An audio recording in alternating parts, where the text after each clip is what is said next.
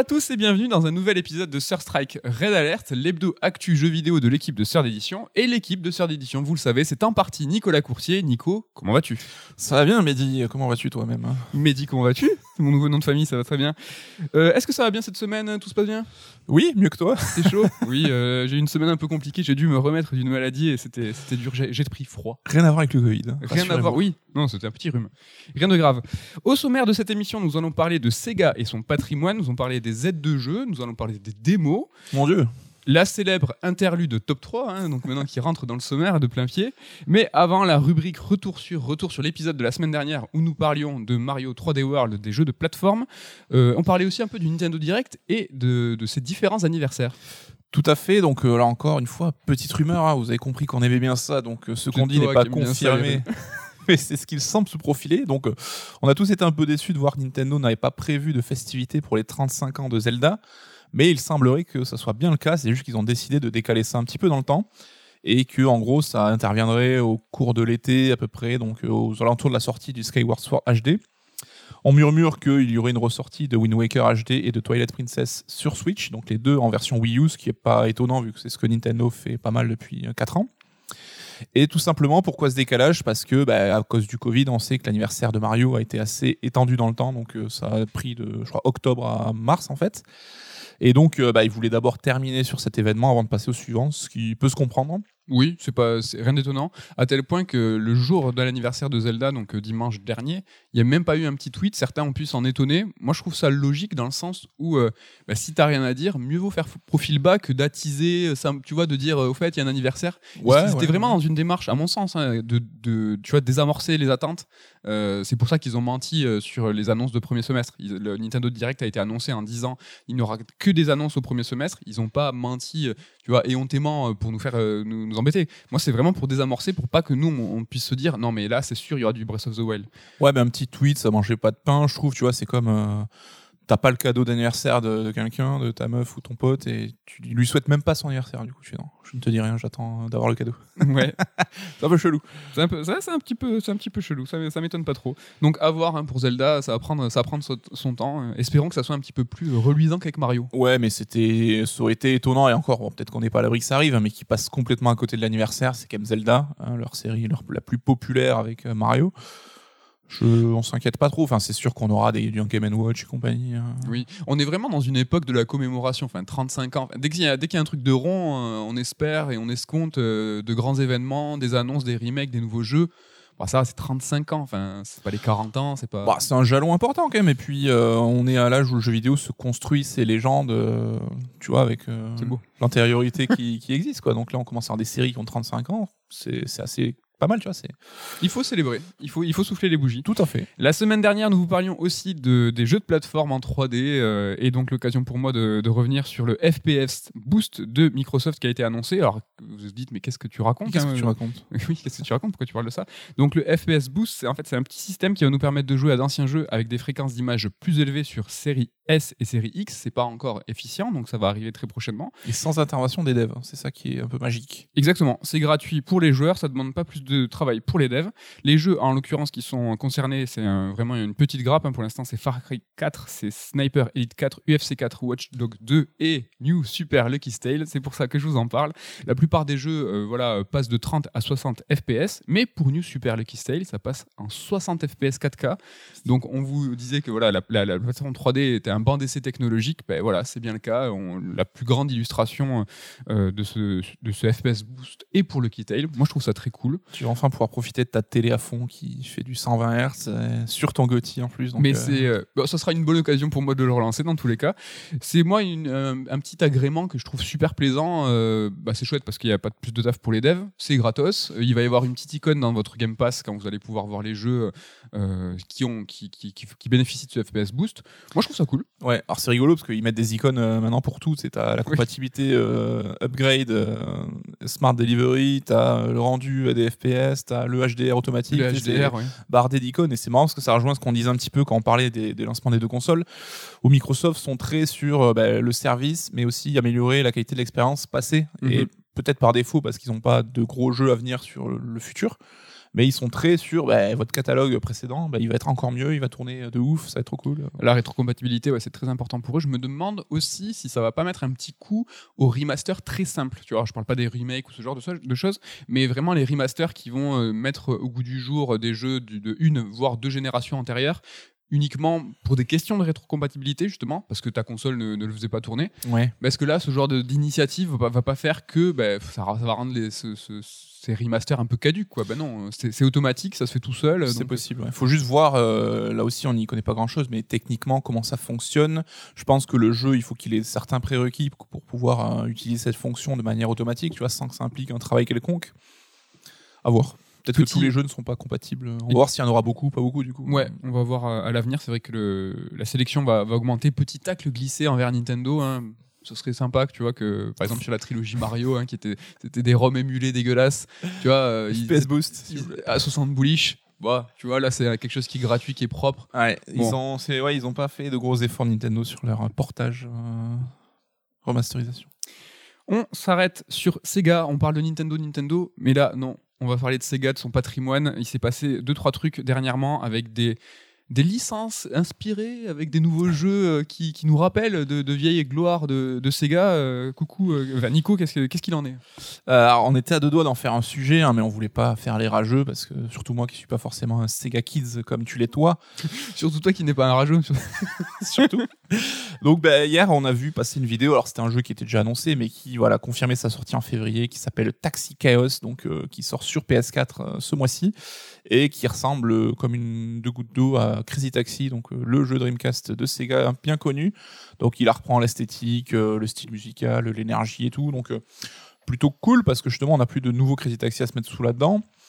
Donc c'est quand même une tendance qu'on a vu aussi émerger avec Bomb Rush Cyberpunk là aussi qui a dévoilé une vidéo il y a quelques jours et qui lui a été décalé à 2022 et qui est là aussi un jet set radio-like wannabe qui en tout cas exploite bah, l'espace laissé vacant par Sega justement qui bah, depuis quelques années, en fait, euh, se fait fort d'abandonner de, un peu ces licences fortes.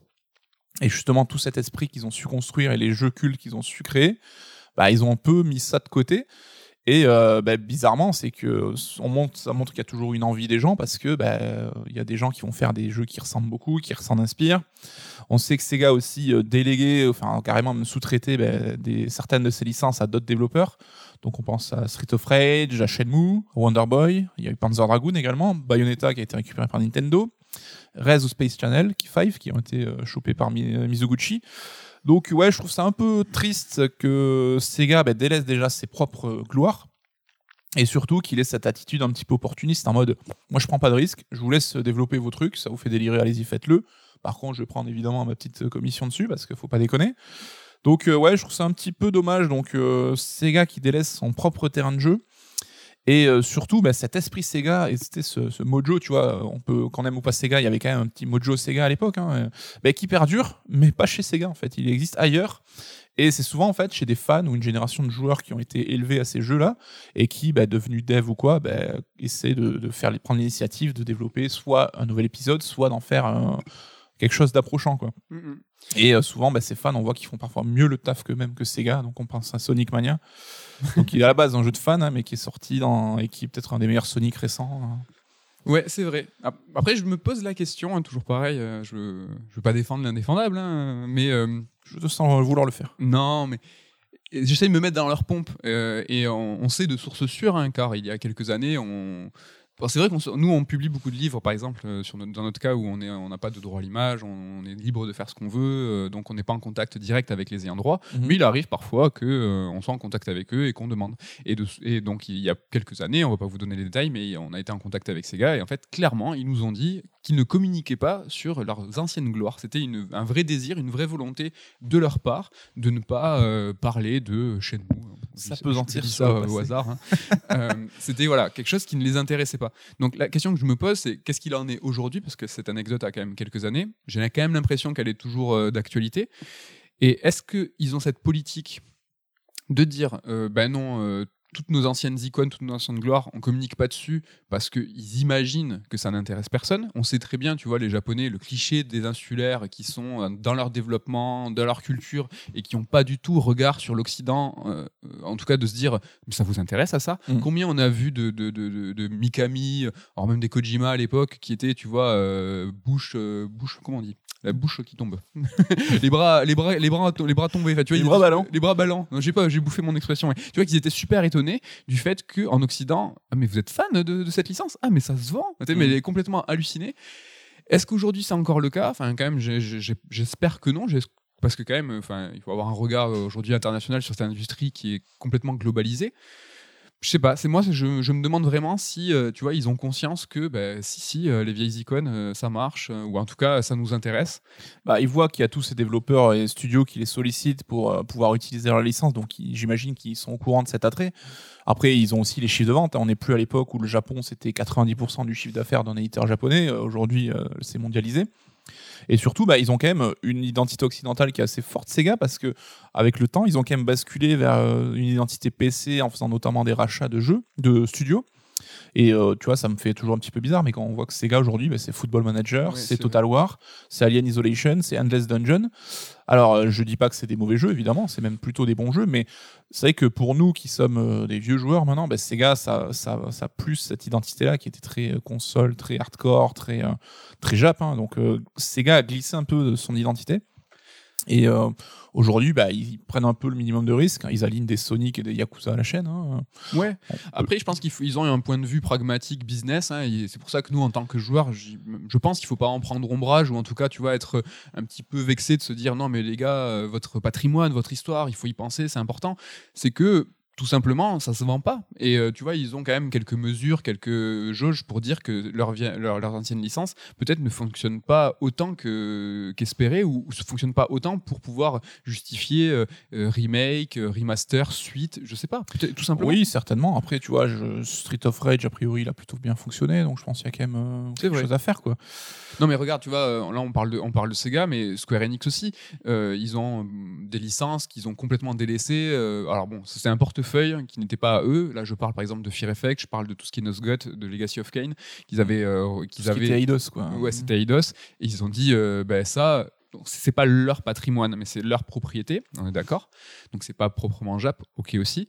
Mais c'est euh, de la licence ancienne, un peu nostalgique pour les anciens joueurs. Ils pourraient aussi en jouir, à se dire, bah ouais, on va faire des suites. Ils c'était- enfin, ils s'en foutent tellement Mhm. que ces licences, elles étaient gratos. Enfin, c'est pour vous dire à quel point ils s'en battent. euh, Oui, ils avaient fait une sorte d'appel d'offres avec euh, genre proposez-nous des projets liés à ces licences-là Voilà. et puis le gagnant. D'ailleurs, il y a un studio français, des Bretons, alors je sais plus le nom du studio, hélas, désolé si, si vous nous écoutez, mais qui ont du coup eu le droit de développer un Fear Effect 3 ouais, c'est vrai. et qui sont en- à l'œuvre sur un remake du premier Fear Effect. Ça fait d'ailleurs un moment qu'on n'a pas eu de news. hein, je- Oui.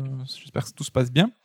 Mais ouais, après, tu vois, euh, Square justement a quand même pris conscience de ce côté, euh, l'attrait nostalgique de ces licences et commence à ressortir un petit peu des vieux jeux. On a parlé justement la semaine dernière de Legend of Mana par exemple, donc il revient. C'est Saga. Ouais, donc il y a quand même une prise de conscience, tu vois. Bon, euh, après, enfin, moi, ce qui me, ce qui me fait un petit peu râler, et qui donne cette sensation, alors de gâchis, c'est peut-être un peu fort, mais c'est que gars, on se rappelle quand ils ont arrêté la commercialisation de la Dreamcast, ils sont devenus éditeurs tiers. Et je me rappelle très bien à l'époque, hein, dans les magazines qu'on lisait et les discussions qu'on avait, on s'est tous dit, attends, mais gars, ils ont plein de studios de dev, ils ont plein de développeurs talentueux, ils ont plein de licences de ouf.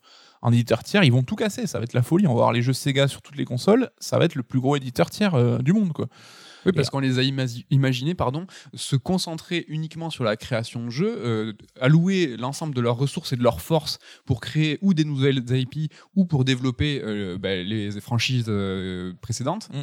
Et en fait, c'est pas exactement ce qui se sont passés. Parce que pour le coup, ils ont vraiment pris de plein pied le rôle d'éditeur et de se dire ben non, je vais aller chercher, euh, euh, faire des rachats, voir des, des franchises qui existent déjà, qui, sont, qui fonctionnent, Ouais, plus pragmatique, plus, quoi, mais, pra- euh, plus pragmatiques. C'est là où l'arrêt, enfin, qu'on se rend compte que l'identité de Sega était intimement liée à son, à son statut de constructeur Ouais, parce que vrai. ça nourrissait sa créativité, bah, ça permettait d'avoir une stratégie de développement d'IP tout, tout azimut. Donc, Ils devaient répondre à Nintendo Ouais. systématiquement. et ça a eu un impact peut-être encore plus fort que ce qu'on pourrait imaginer, quoi, parce que ça a tué le Sega constructeur, mais ça a peut-être tué aussi le Sega qui nous faisait rêver. Après, bon, je noircis un peu le tableau, hein, mais. euh. Alors voilà, bon, il y a quand même peut-être un petit, euh, un petit motif d'espoir. On sait qu'ils ont bossé sur un Sakura Wars, bon, pour le coup, qui était pas terrible. Il y a Virtua Fighter qui est dans les tuyaux, a priori, un nouvel épisode. Donc, euh, est-ce qu'il peut y avoir un- une inflexion de cette stratégie euh Petite anecdote aussi euh, du point de vue de et du point de vue chiffre, euh, pour un peu nourrir euh, ce que je disais tout à l'heure avec le point de vue pragmatique, hein, la prise de décision de ne pas réutiliser d'anciennes franchises et IP qui nous, nous tiennent à cœur, Mm. c'est que chez Third, par exemple, euh, on a, on, a, on a sorti des bouquins sur des grandes franchises, on a parlé Nintendo, nos confrères hein, bien connus, euh, Omake, Pix et tout, sortent des bouquins chez Nintendo, et on- souvent on, on entend en, en reproche, on va dire que oui, bah, vous parlez beaucoup de Nintendo, beaucoup de l'histoire de Nintendo.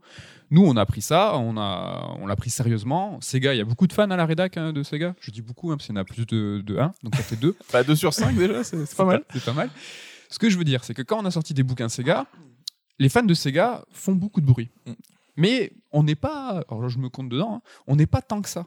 Donc, des, quand on parle de Sega, quand on parle de ce patrimoine, quand on, quand on évoque et on analyse exactement ce que tu viens de dire là, ce que tu viens d'évoquer, ce, ce patrimoine, cette histoire, ce qui, ce qui nous tient à cœur, ces licences, ben, finalement, il n'y a pas tant de monde que ça.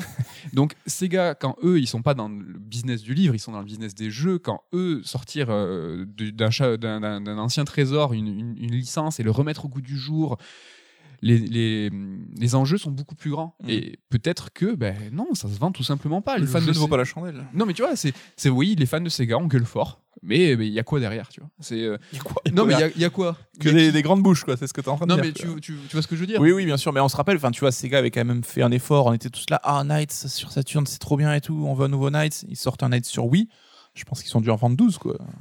Oui, ou 13. je ne sais pas. Bon, mais moi, ce que je retiens, c'est comme tu l'as dit, il y a certains, certaines lueurs d'espoir. Il y a peut-être un Street of Rage 4 qui a donné, euh, tu vois, une nouvelle impulsion. Mm. Euh, Il y avait Monster. euh, ah, j'ai bouffé le nom. Le, le jeu aussi qui a été fait par les Français, euh, euh, Sega, Patrimoine. Wonder euh, Boy, hein. Wonder Boy. In Monster, euh, Monster World. euh. Ouais. Ça aussi, c'était excellent. La France, hein, on, a, oui, on, là, on bah, présente à fond. hein. Non, mais c'est une terre de Sega fans, la France, et euh, clairement, c'est pour ça que c'est un enjeu qui nous touche aussi particulièrement. Mais juste, j'aimerais te poser une question. Alors, c'est pas un piège, évidemment, mais tu Ouais, sais que tu es. c'est pas un piège, c'est que ça en est un.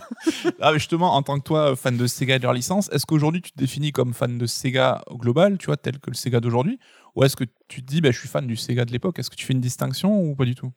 Alors, le Sega d'aujourd'hui, pour moi, il correspond à rien, en fait. C'est que. Non, mais tu Ah, vois. t'es c'est encore plus méchant que moi, là. Non, mais tu vois, Sega, l'éditeur, bah, il a des licences euh, très PC euh, qui fonctionnent très bien.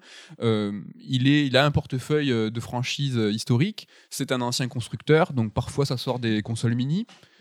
C'est un éditeur japonais. Bah voilà, tu vois, moi, c'est les trois tirés qui me viennent en tête quand tu me parles de Sega, mais j'y vois pas spécialement de politique, euh, j'y vois pas de ligne éditoriale marquée, franche. Mhm. Alors évidemment, ils en ont une. hein. Si on devait se, se pencher et un petit peu analyser ça sérieusement, je pense qu'on pourrait voir des, des- des points de force. Mais là, comme ça, C'est vrai que ça paraît un peu chaotique et on a eu des revirements de façade où au moment ils se sont dit on se concentre sur uniquement quatre licences, puis ah au fait non on a quand même un patrimoine, on veut le développer.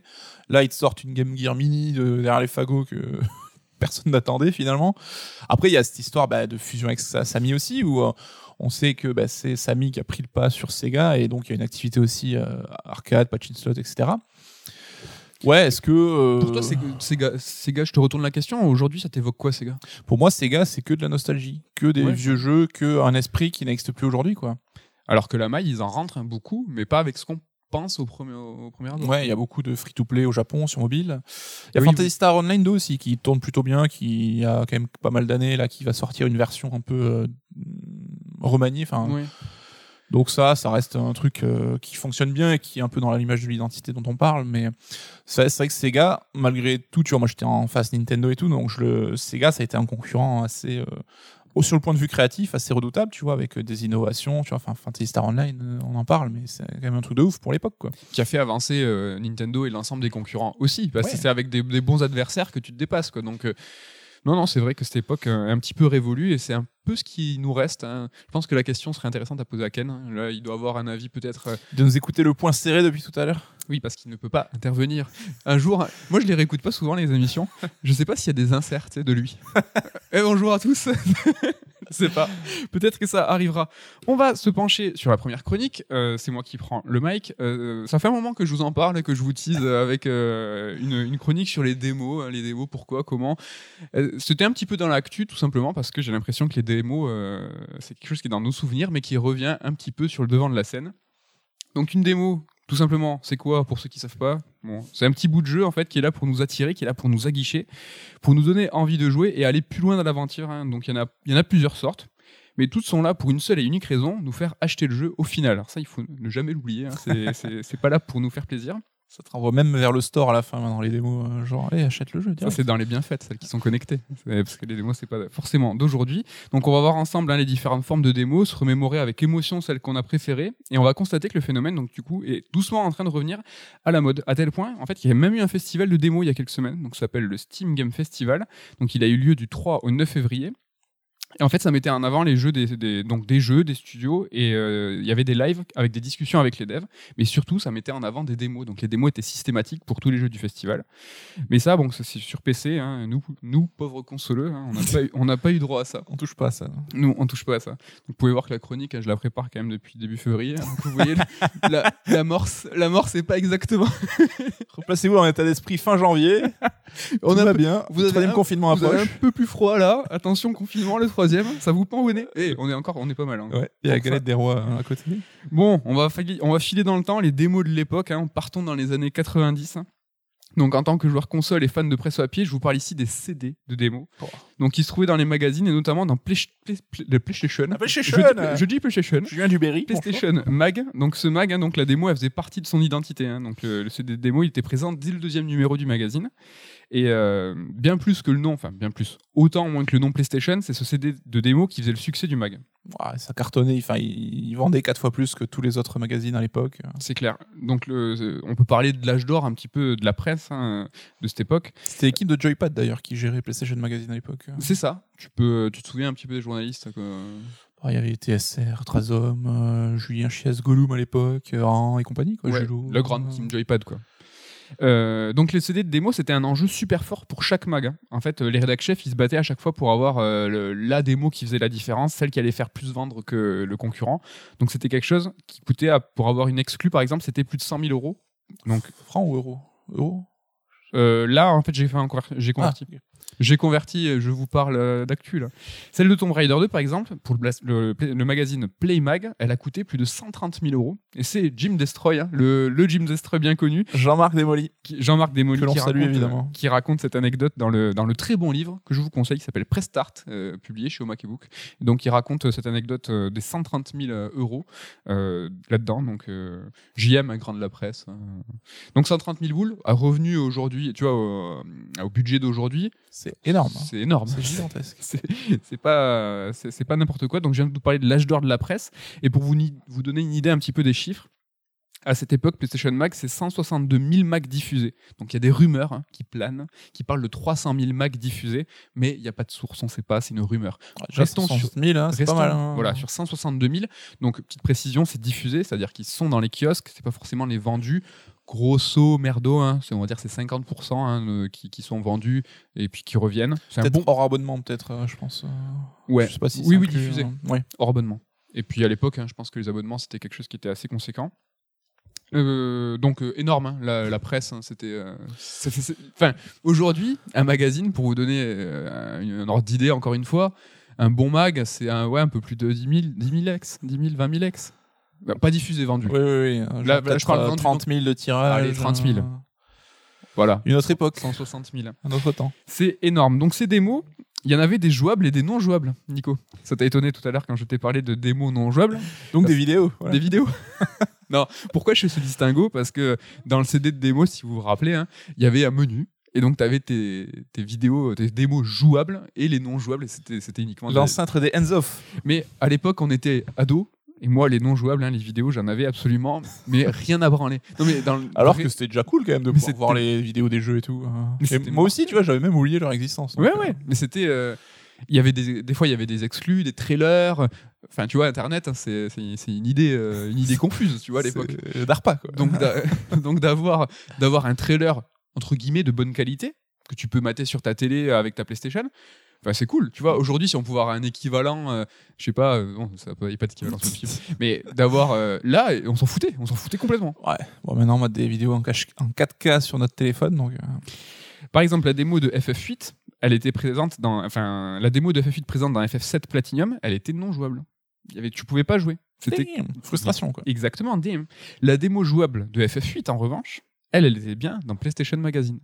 La le- la puissance du mag. C'est-à-dire que dans FF7 Platinum, t'avais qu'une qu'une vieille démo, enfin t'avais qu'une vieille vidéo, et en fait dans Playmag, c'est Mhm. c'est- là que t'avais euh, PlayStation Magazine, c'est là que t'avais le- la démo jouable. Je vais vous citer un petit peu d'autres grandes licences et jeux qui ont, qui ont été en démo jouable dans PlayStation Magazine. hein. N'hésite pas, Nico, à faire un ah oui. Genre, si tu veux dire ah oui, n'hésite pas. Donc, t'avais Crash Bandicoot, Siphon Filter, Tekken, Tomb Raider, Ridge Racer, Gran Turismo, Metal Gear Solid 1. Euh, Metal Gear Solid 1, donc elle était présente dans d'autres jeux, on va y revenir. Mais il y avait aussi une démo euh, dans PlayStation Magazine. Est-ce que tu te souviens de cette époque avec euh, nostalgie de, ces magazines Oui, alors une nostalgie un peu par procuration parce que je n'avais pas de PlayStation moi, donc j'étais sur Nintendo 64. Évidemment, il n'y avait pas de démo, hein, donc j'aurais kiffé une grosse cartouche dans un Nintendo Magazine, ça aurait été rigolo. Mais bon, à l'époque, hein, on passait beaucoup de temps ensemble avec les potes, même se prêter les consoles, donc j'ai eu l'occasion d'arpenter quelques démos quand même. Mais t'as pas connu cette excitation du coup, de te dire euh, je, je déballe mon magazine et là, au-delà d'avoir un mag avec des news, t'avais ton CD où tu pouvais jouer. Je sais pas, tu vois, en même temps que la presse, en même Ouais. temps que. Pour moi, ça. c'était un peu sale, tu vois, c'était triché. C'est genre, achète pas un ouais magazine pour des démos, moi j'achète un magazine pour euh, l'information. Ah, déjà, Déjà, Déjà à l'époque, des un claques. petit Edoui Plenel euh, de l'époque. Mais euh, alors une qui m'a marqué, bah, c'est Silent Hill. Alors tu m'as dit qu'elle était euh, filée avec euh, Alors, Silent Hill, elle était dans MGS 1. voilà donc MGS 1 grosse claque évidemment et Silent Hill qui euh, alors de mémoire est arrivé un peu sans crier gare et euh, on était tous un peu encore sous le choc de Resident Evil et tout. Et là, j'avais fait la démo, putain, je me rappelle, je m'étais chié dessus, mais j'ai même l'image de moi sur mon canapé euh, petit euh, machin. Et waouh, je fais, c'est quoi ce jeu? C'est trop bien.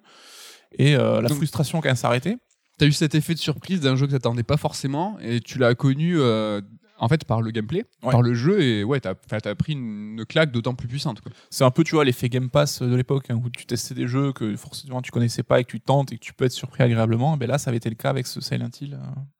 Donc sur 64, hein, tu nous regardais, tu nous jalousais. euh. Mais bon, les PCistes qui nous écoutent, hein, sûrement hein, ce gosse, hein, euh, car eux, ils profitaient bien avant nous de nombreuses démos dans les mags. Eux, il faut dire qu'ils codaient même leur propre jeu en faisant des copier-coller dans les années 70. hein, donc euh, eux, les démos... les Avant, ils démos- fabriquaient leurs propres jeux en bois. ils se foutent, euh, ils se foutent de notre gueule euh, allègrement. Mais les PCistes, ils avaient une chance aussi, c'est qu'ils pouvaient jouer aux jeux de démo qui étaient présents dans les boîtes de céréales. Est-ce que tu t'en souviens? Waouh, non, Alors- je sais qu'il y avait des cartes basket NBA dans les boîtes de céréales. Et... Alors moi, je m'en souviens de ouf. Il y avait une forme de découpe, c'est-à-dire que donc euh, dans le, le- la devanture de votre boîte de céréales, il y avait une, c'était découpé. Il y avait direct, il y avait ce CD. ah ouais. Et en fait, ouais, tu t'en souviens pas? Non. Et en fait, et dans les boîtes de céréales, tu avais un CD de démo et c'était uniquement sur PC. Et moi, de ce que je me souviens, c'était sur PC. Je pense ne pas me tromper. Et j'avais méga les boules parce que tu es là, tu te dis, j'ai à portée de main euh, une grappe de jeu que je ne peux pas, je ne peux pas jouer, je peux rien y faire. Et j'a- j'avais, mais franchement, j'avais méga les boules. C'est, attends, je pense- c'est, c'est ouf, tu t'en Non, souviens pas non, non, Attends, non, t'étais quel team de céréales, toi? Bah, Golden Grams pour avoir les basket NBA. T'es vraiment. Les cartes de euh, basket. Ah là là, J'étais un américain. cette prétention et tu veux du Sony Delight à côté? Non, ça c'est toi, Sunny Delight, qui m'a Ouais. fait découvrir à l'époque, figure-toi. Moi j'étais team Frosties. Alors n'hésitez pas à balancer votre top 3 des céréales. Donc euh, Frosties. C'est un peu les bolos, Frosty, il faut le dire. ouf, Frosty, c'est les baskets, c'est le tigre. le tigre, mon gars, il joue au basket, sponso, sponso. Ouais, C'est- ça- c'est les gars. C'est les miel pops, les bolos. Ouais, c'est vrai. C'est un peu la, fragi- un peu la fragilité, je trouve.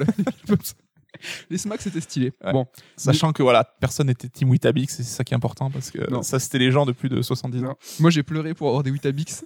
Et ma mère, elle m'a Et quand t'as goûté, t'as repleuré après. elle m'a dit, bah tiens, tu voulais ton truc là? C'est dégueulasse. T'as intérêt à les finir. Désolé pour cet aparté, hein, balancez, balancez vos, vos- vos céréales, hein, on sait que ça c'est important. Les démos, parce que oui, c'est le sujet. ah oui, c'était aussi super pratique pour tester les consoles. hein, donc là, on est sur l'ère PlayStation, parce qu'il y avait en fait pas beaucoup de jeux euh, au lancement. C'était quand même bien pratique pour faire tourner les bécanes. Et là, je vous parle donc de la Demo One. hein. Demo One, c'était son nom, qui faisait tourner ce fameux T-Rex, cette fameuse Bah, démo technique. Quel branlé, putain. Et surtout, il y avait des démos jouables en fait euh, dans, cette, dans ce CD. Il y avait Wipeout, Destruction Derby et Toshiden. Moi, c'est les trois, les trois hum, démos qui me, qui me viennent en tête et que je retiens. tu donc tu t'en souviens un petit peu de cette période? Ouais, de ouf. Et c'est clairement des jeux qu'on associe immédiatement à l'image de PlayStation et qui ont euh, évidemment euh, évangélisé à tour de bras et qui ont fait que Sony a connu ce succès. Et alors la démo du T-Rex, si vous, vous voyez pas ce que c'est, c'était un dinosaure, donc un tyrannosaure euh, modélisé en 3D. Donc pour l'époque, c'était la grosse branlée. Et en fait, il était juste euh, mis en scène. On pouvait tourner la caméra autour de lui, lui faire ouvrir la bouche, et il marchait comme ça. Donc c'était ouais. pas un jeu, c'était vraiment une démo technique. Ouais. Et on a appris aussi que c'était comme ça que Sony allait euh, démarcher les développeurs, les éditeurs de jeux à l'époque, en montrant ça et en disant regardez ce que peut faire la PlayStation. Et les mecs hallucinaient en disant ok, euh, Banco, on vend la caravane et on développe euh, Ridge Racer dessus. tiens. Bugco, Blinko, Blinko. Ce, ce dinosaure, on le retrouve là récemment, non? Peut-être, je ne sais Alors, pas. Ouais, sans, sans en dire trop, il est, il est réapparu récemment en tant que clin d'œil euh, dans un petit truc sympa. Donc on vous en dit pas plus. On vous en dit pas plus, mais ça fait Ça, fait, euh, les feels, les feels. Les, eh, les- petits, les petits poils de, petits poils de bras là. Euh, cette démo là, donc la démo one, c'est celle qui tournait à Carrefour, enfin à Carrefour dans les grandes super euh, su- Hypermarché, je voyais Toshinden tourner, j'hallucinais. Alors Toshinden, c'était un peu le cancre du, du truc parce que c'était il était nul. Ah non mais Et ça, nous, on s'en foutait. Nous. ouais, ouais, Oh, mais ça, euh, Toshinden c'est claqué. Moi je trouve que c'est euh, le C'est arrivé après. comment on appelle le contraire d'une réhabilitation? Quand tu vois, tu. Bah, t'as compris quoi. Ouais. C'est que Toshinden, moi à l'époque, mais je trouvais ça ouf et je trouvais ça trop bien, je trouvais ça génial. C'est que des années après, que, euh, tu vois, j'entendais dire ouais, Toshinden c'est claqué. Et moi j'étais là, ah bon, c'est claqué Toshinden? Bah tu vois, C'était l'époque où une claque technique euh, prenait le pas sur tout le reste. Quoi. attends, moi je trouvais ça. Bon, bref, moi je trouvais Ah, ça trop bien tout le temps. Ouais, Wipeout, Destruction Derby, la folie. Moi, moi je les ai éclatés. c'est- Enfin, cette démo, la démo one, moi je l'ai poncé. C'était une tuerie. On avance un peu dans le temps. PS3, Xbox 360. En fait, il y a eu les démos qui sont arrivées en démat sur le PSN et le Xbox Live. Truc de ouf. Guillemets, pour nous, consoleux aussi. PC, PCistes, on sait, vous savez, vous avez eu. Mais nous, hop, des nouvelles démos qui arrivent comme ça, euh, un peu sans crier gare et qu'on peut avoir en- sim- simplement en cliquant sur un menu Sans acheter de magazine. sans acheter de magazine, sans acheter rien. C'était franchement cette époque, c'était aussi euh, nous, c'était l'époque de console syndrome, euh, le blog, et ça balançait des previews. Allez, On était là, preview exclusive. En fait, non, rien du tout, on jouait aux démos. j'avais créé un compte Jap pour choper la démo de Bayonetta sur Xbox 360 Yes. et euh, j'avais halluciné. hein. C'est une des démos qui m'a le plus marqué parce que c'était trop bien. Et évidemment, j'avais écrit une preview pour euh, le site euh, Console Syndrome. Hein. Le, le- le site de référence avant le site de référence. Donc, euh, il y avait aussi, ah, j'ai un petit peu sauté dans le temps, euh, il y a des éditeurs qui étaient bien connus et moi que je retiens, euh, en fait, qui avaient des, des- qui avaient des démos dans leur propre jeu. Mm. Et en fait, il y avait comme une série, euh, un jeu de pistes à travers le. C'était le- la bobine, le fil Oui. que tu tires et qui ne s'arrête tu jamais. files, tu files, tu files. Donc moi, il y a Square, donc Square et Konami que je retiens surtout. Donc euh, la démo de FF7 que nous n'avons pas connue, euh, elle était dans Tobal, premier du nom, et nous pas chez nous. Euh, Il y a eu la démo de FF10, euh, donc là on est déjà du, du Square Enix, hein, qui était dans FF6 quand il est arrivé chez nous en France sur PlayStation. Il y avait en plus du fait d'avoir FF6, c'était stylé. T'avais aussi cette démo de FF10. Je pense qu'il s'est autant vendu pour la démo que pour FF6, euh, ce, ce jeu. Alors dans le Move, il s'est aussi vendu le, enfin le jeu s'est vendu pour la démo et pas forcément pour le jeu. Il y a évidemment Zoé et MGS2. Et donc Konami, il y a eu Silent Hill. euh, la démo était dans MGS1 et la démo de MGS1 était dans, la- dans le jeu ISS Pro. Voilà. Donc on a, on, tu Petit à petit, du coup, on a joué et acheté à tous ces jeux-là et on s'est fait convertir. euh.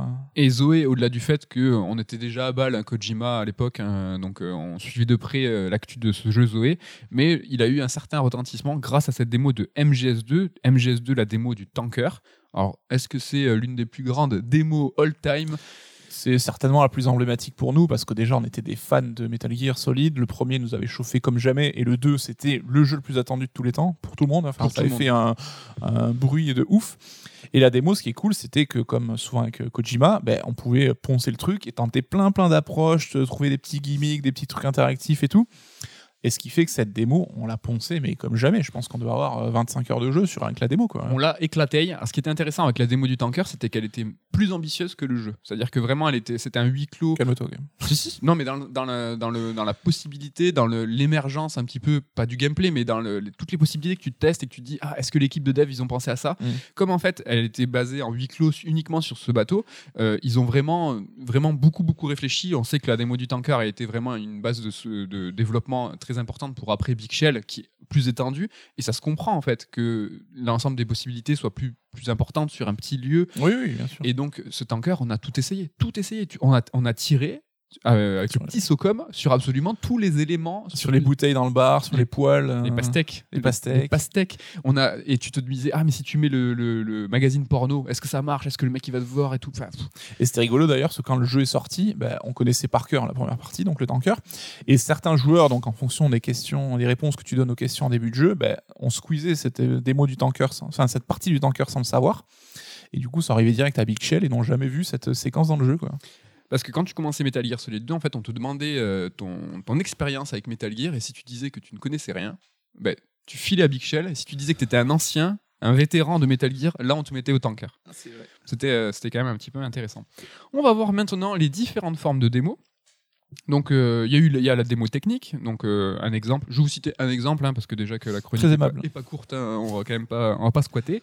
Euh, la démo technique. Donc, euh, pour le PlayStation VR, par exemple, la démo Kitchen pour Resident Evil 4, qui était super efficace, euh, concept développé pour justement euh, la technicité euh, et ce que veut montrer le PlayStation VR. Qui a, t'en as des bons souvenirs. Enfin, nous, on l'a montré à absolument tout le monde. C'était la démo un peu prototype, donc c'était juste, c'est une scène où on est attaché sur une chaise et il y a un- une créature qui nous tourne autour, etc. Donc c'est pas très interactif.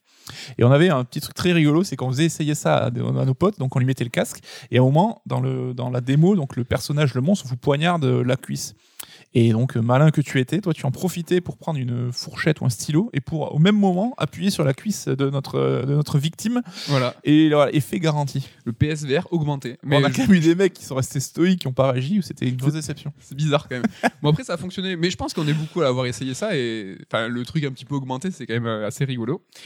Euh, donc après il y a eu des œuvres, alors il y a des œuvres qui sont dans des démos, c'est des œuvres à part entière. Alors là évidemment, hein, je, sans surprise, je vais vous citer euh, Pity, euh, donc le jeu de la démo de Kojima qui était un préambule, une lettre d'intention de Silent Hills. Donc c'était un outil de com parfait, Shadow d'Europé après une, une conférence de Kojima. Et vendu comme un jeu qui n'avait rien à voir. et qui est, bon, on va pas revenir dessus, on vous en a souvent parlé, qui est complètement incroyable, euh, développé pour ce qu'il est, euh, un couloir euh, qui se répète incessamment. Donc dans le forme, dans le fond et dans la forme, tout était réfléchi. une figure de style euh, pure, une mise en scène euh, géniale. Enfin, Voilà, ça restera un jalon de l'histoire du jeu vidéo, alors que c'est qu'une démo. C'est quand même un exploit en soi. Aujourd'hui, Demo qui est un objet culte par sa qualité, mais aussi pour sa rareté, son impossibilité d'accessibilité, enfin qu'elle n'est plus accessible. Si vous ne l'avez pas sur votre disque dur, bah, c'est dead. Je l'ai sur la PS4. moi, D'ailleurs, je je- la vends à 2000 euros. Moi, je l'ai plus. Le Tu l'as plus, vrai Non, je l'ai plus. Ah, je sais pas ce que j'ai branlé. Ouais, ouais. Citer rapidement aussi Stanley Parable, qui avait une démo euh, qui était complètement méta hein, à l'image du jeu et qui présentait que des éléments inédits et qui n'étaient pas dans le jeu final. Euh, excellente aussi. On va passer sur la démo d'explication, la démo d'illustration. Un exemple, Hitman, le reboot de 2016, en fait, euh, qui est euh, dans cette démo, c'était le premier épisode complet du jeu qui était gratuit. Démo parfaite en fait pour illustrer le format épisodique du jeu et expliquer le reboot de la saga. Alors là, on est, je pense, dans la, la parfaite illustration de ce qu'est une démo d'explication et d'illustration. La démo pour rassurer, un exemple récent, Monster Hunter Rise. Là, vous vous demandez, Monster Hunter, un Monster Hunter ambitieux sur Switch, est-ce que c'est possible? Eh ben oui. Blam, démo, ça. ça Regarde. tourne. Et oui, c'est possible, ça fonctionne, ça rassure. Et la démo pour dire. J'arrive, je savais que Je ma j'avais préférée, je, je sentais que c'était le la démo, final. la démo pour dissuader. Donc Balan, hein, donc une, une- une catastrophe industrielle. Voilà, je pense qu'il faut qu'on en parle. Euh, bon, on va en parler, je pense, avec Ken, quand on vous parlera du jeu fini, complet, on l'aura terminé.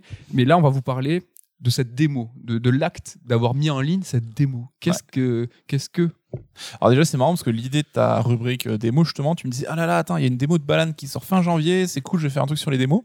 qui, euh, qui eût pu penser que ça aurait été une démo aussi claquée? Alors, enfin, c'est ça sert à rien de taper sur le jeu. euh, évidemment, le jeu n'est pas sorti. Voilà. voilà, mais la démo, voilà, on va quand même dire que bah, techniquement, c'est pas terrible, que ça montre que level design, bon, il y en a pas tellement, que euh, le, même le système de jeu, ça paraît un petit peu bancal. Donc, euh, bah, ça nous a quand même refroidi pas mal, on va dire. Mais sans avoir vraiment de jugement euh, péremptoire et définitif sur ce que va être le jeu, parce que c'est une démo, on n'en sait rien, la question qu'on se pose, c'est que est-ce que vraiment ils ont imaginé se dire ces, ces bribes de jeu vont convaincre les gens d'acheter le jeu final Balan avait quand même une, une petite. je vais essayer de minorer ce que je pense en fait, mais avait une petite hype ou avait en tout cas quelques attentes. Il y avait des gens qui voulaient euh, savoir qu'est-ce que ça allait être le nouveau Yuji Na- Yuji Naka Ça reste un événement. hein. voilà, chez Square Enix. le, le- le design du jeu est discutable, mais le héros Balan, enfin, le, le personnage de Balan, moi je le trouve assez sympathique. Ouais, plutôt réussi, ouais. Donc, cette hype avec la notoriété de son créateur, plus la direction artistique, pouvait on aurait pu se dire, bah, ça suffit. Tu vois, si, Ça si- aurait fait vendre un minimum de jeux qui aurait peut-être suffi à rentabiliser le projet, à mon avis. Et là, est-ce que c'est Euh, pas un contre-emploi cette démo? Bah, Comme si, oui, ils avaient voulu se saborder euh, volontairement. Ils étaient bourrés, les mecs. Enfin, tu vois, comment ça se passe en disant on va mettre la démo en ligne, ça va finir de convaincre les joueurs. Je- moi, vraiment, c'est c'est- là, j'ai j'ai zéro réponse, Je évidemment. serais très curieux de voir la chaîne de décision qui a conduit à cette, euh, cette euh, décision, justement. Est-ce que c'est Yuji Naka qui a insisté? Non, mais Yuji Naka, euh, c'est pas euh, Kazunori Yamoshi. Enfin, je dire, à un moment. Ah, euh, Naka, on sait qu'il a son caractère et que. Non, mais il Mais pèse- bon, c'est plus le Naka de Sega qui était intouchable. hein. il pèse, il pèse plus grand chose. Hélas, je pense pas que Yuji Naka, je pense pas, je ne sais pas, mais qu'il va taper du poing sur la table en disant si, si, la démo elle va être en ligne. Si on lui dit ouais, non, non, je- j'imagine que non. Enfin, Frère. il est plus, ouais, voilà, euh, je pense, il est plus aussi euh, surpuissant que. que- Ah, Quelqu'un, en tout cas, a pris cette décision, peut-être un ennemi de Yuji Naka qui voulait justement lui pourrir sa carrière. Mais c'est rigolo parce que le jeu, bah, techniquement, c'est vraiment pas terrible et tout. Donc on dit ça a été euh, sous-budgétisé, il n'y a pas de thunes. Alors que non, il y a quand même des cinématiques.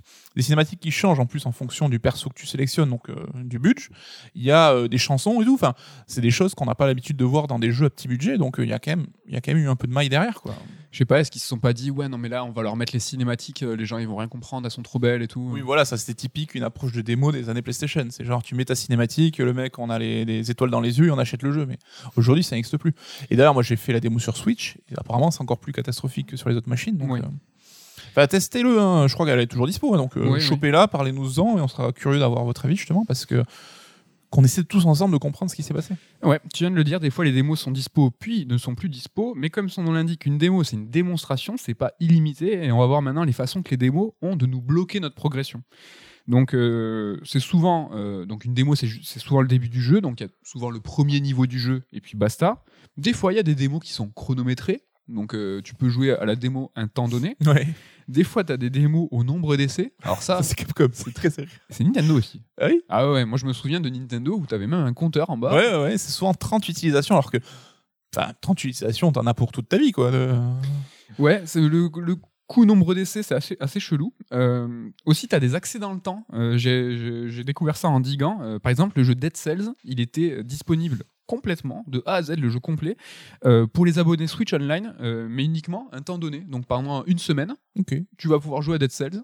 Alors, est-ce que c'est une démo, est-ce que c'est pas une démo Mais bon, dans le, dans le côté restrictif, je trouvais ça rigolo que Mm. pour, les Switch on- pour les membres Switch Online, ouais, tu peux jouer à Dead Cells euh, tranquillement, euh, mais une seule, euh, une seule semaine après. C'est pour ça que je l'ai mis dans, la démo parce que la démarche est la même, j'imagine. C'est que tu vas pouvoir t'adonner à ton jeu, même s'il est complet, le temps que tu veux. Et si tu as Dead Cells, surtout, en une semaine, c'est pas l'idée. C'est Dead Cells, il faut le refaire et le refaire et le Mm. refaire. Et qu'une fois que tu as vraiment, tu es dans ta boucle de jeu et que ton jeu, tu te l'es réapproprié, eh merde, ma semaine est finie. Ouais. Paye J'achète. paye. Euh, et donc du coup, qu'est-ce que je voulais raconter? Eh oui, et donc un truc un petit peu sympa aussi. euh, donc là, c'est l'inverse de limiter notre progression, c'est que parfois, en fait, tu peux garder euh, la progression de ton jeu au sein même de ta démo. Moi, j'ai un, un exemple en tête, c'est Octopath Traveler, sur lequel en fait j'avais quand même euh, poncé quelques heures et Mhm. j'étais content de pouvoir garder ma sauvegarde pour après euh, dans mon jeu final. Ouais, parce que c'est vrai qu'il n'y a rien de plus chiant que de refaire euh, le début d'un jeu, genre quand les démos sont un peu longues, comme justement Octopath, Bravely Default. Bravely Default, tu peux pas. Ah oui, tu peux pas Ouais. conserver ta sauvegarde. Il y avait Valkyria Chronicles aussi, le 1 sur Switch, où tu pouvais jouer quand même Ouais, assez longtemps. Ouais, c'était abusé. Mais genre, c'était abusé. Ah, moi j'avais passé, je crois, 4 heures dessus. Et euh, j'étais là, what? Mais euh, du coup, si tu reprends le jeu derrière, tu fais, attends, putain, faut que je me refarcisse le début, euh, ça peut être pénible. Je l'ai dit en amorce de chronique, il y a eu un temps en fait euh, où les démos elles sont là elles, elles refont surface, donc ce qui ce qui sous-entend qu'à un moment elles se sont fait un petit peu plus discrètes. Et ce qui explique en fait le retrait des démos pendant un temps, c'est aussi le game design des jeux. En effet, euh, on sait qu'aujourd'hui le monde ouvert c'est quelque chose qui est très important et il a bien fallu que le monde ouvert émerge. Et comment faire une démo avec un monde ouvert? C'est assez compliqué. Comment bloquer l'exploration d'un joueur dans un monde ouvert? Ah ouais, vous allez dire oui, mais il y a le temps donné. Tu dis bah ouais, mais tu vas jouer qu'une heure. Ouais, sauf qu'une démo, euh, c'est un- une grande étendue, c'est un jeu qui est, qui est, qui est, euh, très lourd. Donc pour, faire une, pour, pour proposer une démo d'un monde ouvert, il faudrait peut-être faire télécharger 50 gigas, 100 gigas d'un gros jeu. Donc ça, mis bout à bout, ça explique aussi que des fois la démo, tu vois, elle a été euh, bah, contre l'évolution du jeu, contre le game design. Ça peut aussi l'expliquer. Je me permets de citer FF15, donc, euh, qui avait eu droit à plusieurs démos, donc euh, deux ou trois de mémoire. Et alors, une qui Ils avait. avaient un- même des noms et tout. Ouais, et là, donc là, il y en a une qui avait rien à voir avec le contenu final du jeu, mais les autres, oui. Et euh, si on avait joué à toutes les démos, bah, on avait quand même vu, je sais pas moi, un bon tiers ou une- même une bonne moitié de l'open world du jeu. C'est quand même assez étonnant. Ouais, c'est vrai. Euh, bon, pour le coup, en tout cas, c'était une, c'était une proposition, c'était un essai de Square Enix de dire, ok, bah, c'est un monde ouvert, on va quand même essayer de voir s'il n'y a pas moyen de faire quelque chose euh, là-dessus.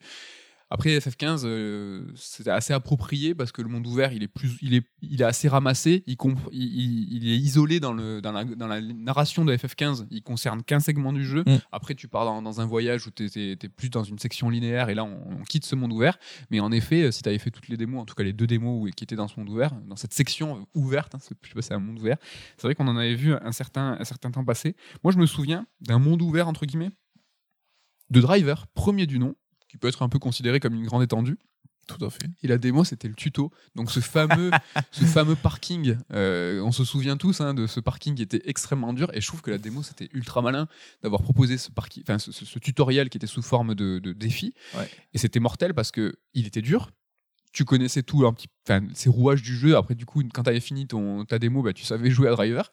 Je l'ai trouvé assez malin et du coup, la proposition assez. euh, Ah, je pense ça a dû frustrer pas mal de monde parce que, donc, pour rappel, on est dans un parking, on, euh, on, on se fait tester nos capacités de pilote et on a, je sais plus combien de figures imposées à réaliser. Donc, euh, je sais pas, un dérapage, un slalom entre les piliers. ça, ouais. Et c'est très très dur.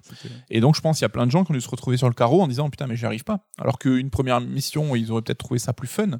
Et surtout, tu t'échines à faire ta démo, à la finir, t'en chies, t'achètes le jeu, bam, faut se le refaire quoi. Et ouais, T'es deg. T'es deg, mais c'était sur PlayStation 1, hein, donc euh, tant pis. Et tant pis pour toi. On va passer côté industrie maintenant, les démos comme outils, comme outils pour les studios et les éditeurs. Donc les développeurs, c'est pas trop comme les joueurs. hein. Eux, ils sont assez sceptiques concernant les démos. Et cela depuis toujours, hein, tout simplement, car pour eux, c'est du boulot en plus. hein. C'est donc du boulot, de l'argent et du temps. Euh, pour minimiser euh, le travail en eux, pour, enfin, pour minimiser le travail pour les devs, euh, ce qu'ils ont essayé de proposer au public, en fait, c'est des mots, c'est des- de reprendre les démos qui sont présentées euh, dans les salons euh, ou celles des previews des journalistes pour un petit peu, tu vois, à quoi ça sert de faire du, euh, de, de- de développer deux démos différentes. C'est un peu comme le, le homestaging, hein, tu Mm. récupères ce que tu as sous la main pour faire quelque chose de nouveau. Les démos des journalistes, les démos des présentations, il les recycle, il les donne. Se comprend tout à fait. hein.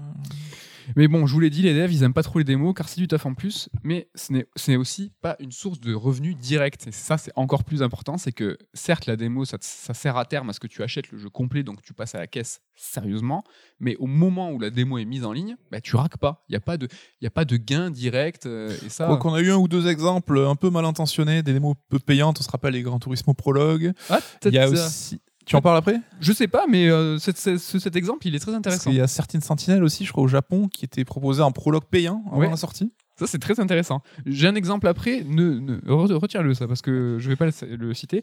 Là, on va plus revenir sur deux, trois citations de, de, de développeurs, savoir comment eux, ils pensent ça. Je vais vous citer Sevat Yerli, cofondateur de Crytek. Hein, Crytek, euh, bien connu pour euh, euh, les premiers Far Cry et Crysis. Donc, c'est c'est des, des Técos, hein, des PCistes. Alors lui, je vous cite. Une démo gratuite est un luxe que nous avons, dans l'industrie du jeu mais qui n'existe pas dans d'autres secteurs comme le cinéma.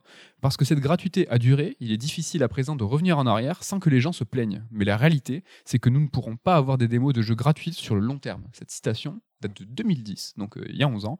C'est comme je vous l'ai dit, c'est pas c'est pas tout neuf tout neuf. Donc son analogie avec le ciné, hein, moi je la trouve euh, bof bof, hein, je comprends pas trop. Bon, à Crytek, on s'est rendu compte que c'était pas forcément des génies de l'anticipation et euh, du business. hein. En tout cas, lui, on comprend qu'il est saoulé et que la gratuité des démos, ça, le- ça le gonfle et qu'en réalité, lui, ça lui coûte de l'argent. Il veut avoir euh, du, du- du revenu direct euh, tout de Vend, suite. vend des sandwichs, mon gars. Vendre des sandwichs. On va passer sur une autre citation, aussi en 2010. Et là, on va parler de Robert Kotick, alias Bobby Kotick, Bobby Kay. président du groupe Activision Blizzard, qu'on n'entend plus trop dernièrement, hein, mais qui, fu- qui fut un temps, hein, lui, c'était un puissant fond à idées euh, éclatées. hein, donc, euh, il est franchement, lui, Bobby l'éclatax. il fait, il fait tout le temps le taf, hein, c'est une régalade ce mec. Donc c'est à lui qu'on doit des déclarations comme il faut retirer tout le fun dans le processus de création des jeux ou je suis pour cultiver le scepticisme, le pessimisme et la peur. On dirait Trump, hein, je sais pas, on dirait pas vraiment un, président de, de jeux vidéo.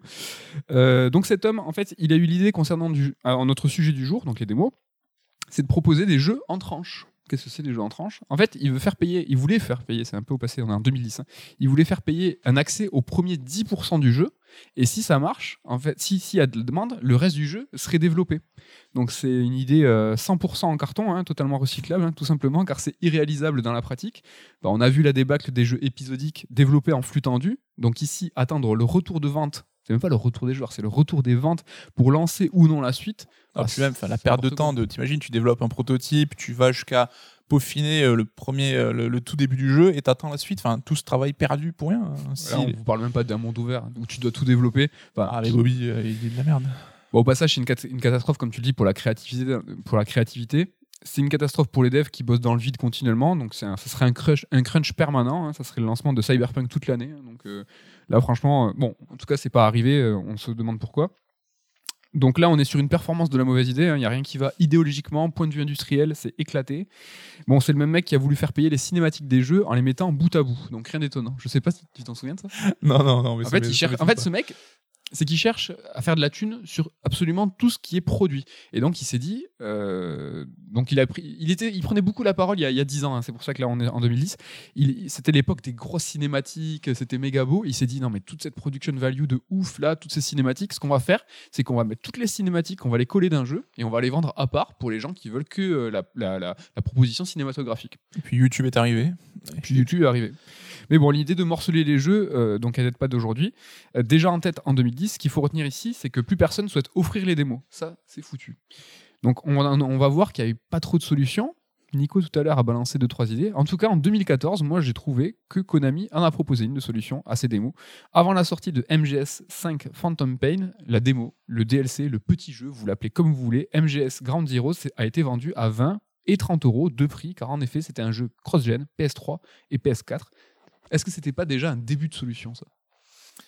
Ah, euh, Rappelons, eux, c'est qu'ils font des démos, ils veulent de la thune. Donc Ouais. là, ils se sont dit, est-ce qu'il n'y a pas quelque chose à faire, Konami euh, Là encore, on ne connaît pas le fin mot de l'histoire et comment ça s'est passé en interne. Est-ce que c'était un moyen qu'a eu Kojima de dire à Konami, regardez, euh, mon jeu il coûte cher, ça prend du temps, certes, mais voilà, je vous file une portion déjà que vous pouvez vendre, donc lâchez-moi la grappe pour euh, terminer le reste. Qu'il y a eu euh, au moins un an hein, entre la sortie de Ah, Grand je crois qu'il y a eu un an et demi. un ouais. an et demi. ouais. Est-ce que c'était une volonté créative dès le départ? C'est vrai qu'ils s'en sont servis pour la communication, pour justement, euh, pendant ce temps-là, vendre Phantom Pain comme un jeu différent, d'un studio différent? Moi, j'imagine que le contraire serait tout à fait probable aussi. C'est-à-dire que Konami a dit à Kojima il faut que tu nous fasses quelque chose de vendable à au moins 20-30 balles, y aura un, an et demi entre la sortie de ton jeu et ça. Et Kojima, qu'on sait très fort sous la contrainte, a dit bon, de toute façon, j'ai pas le choix.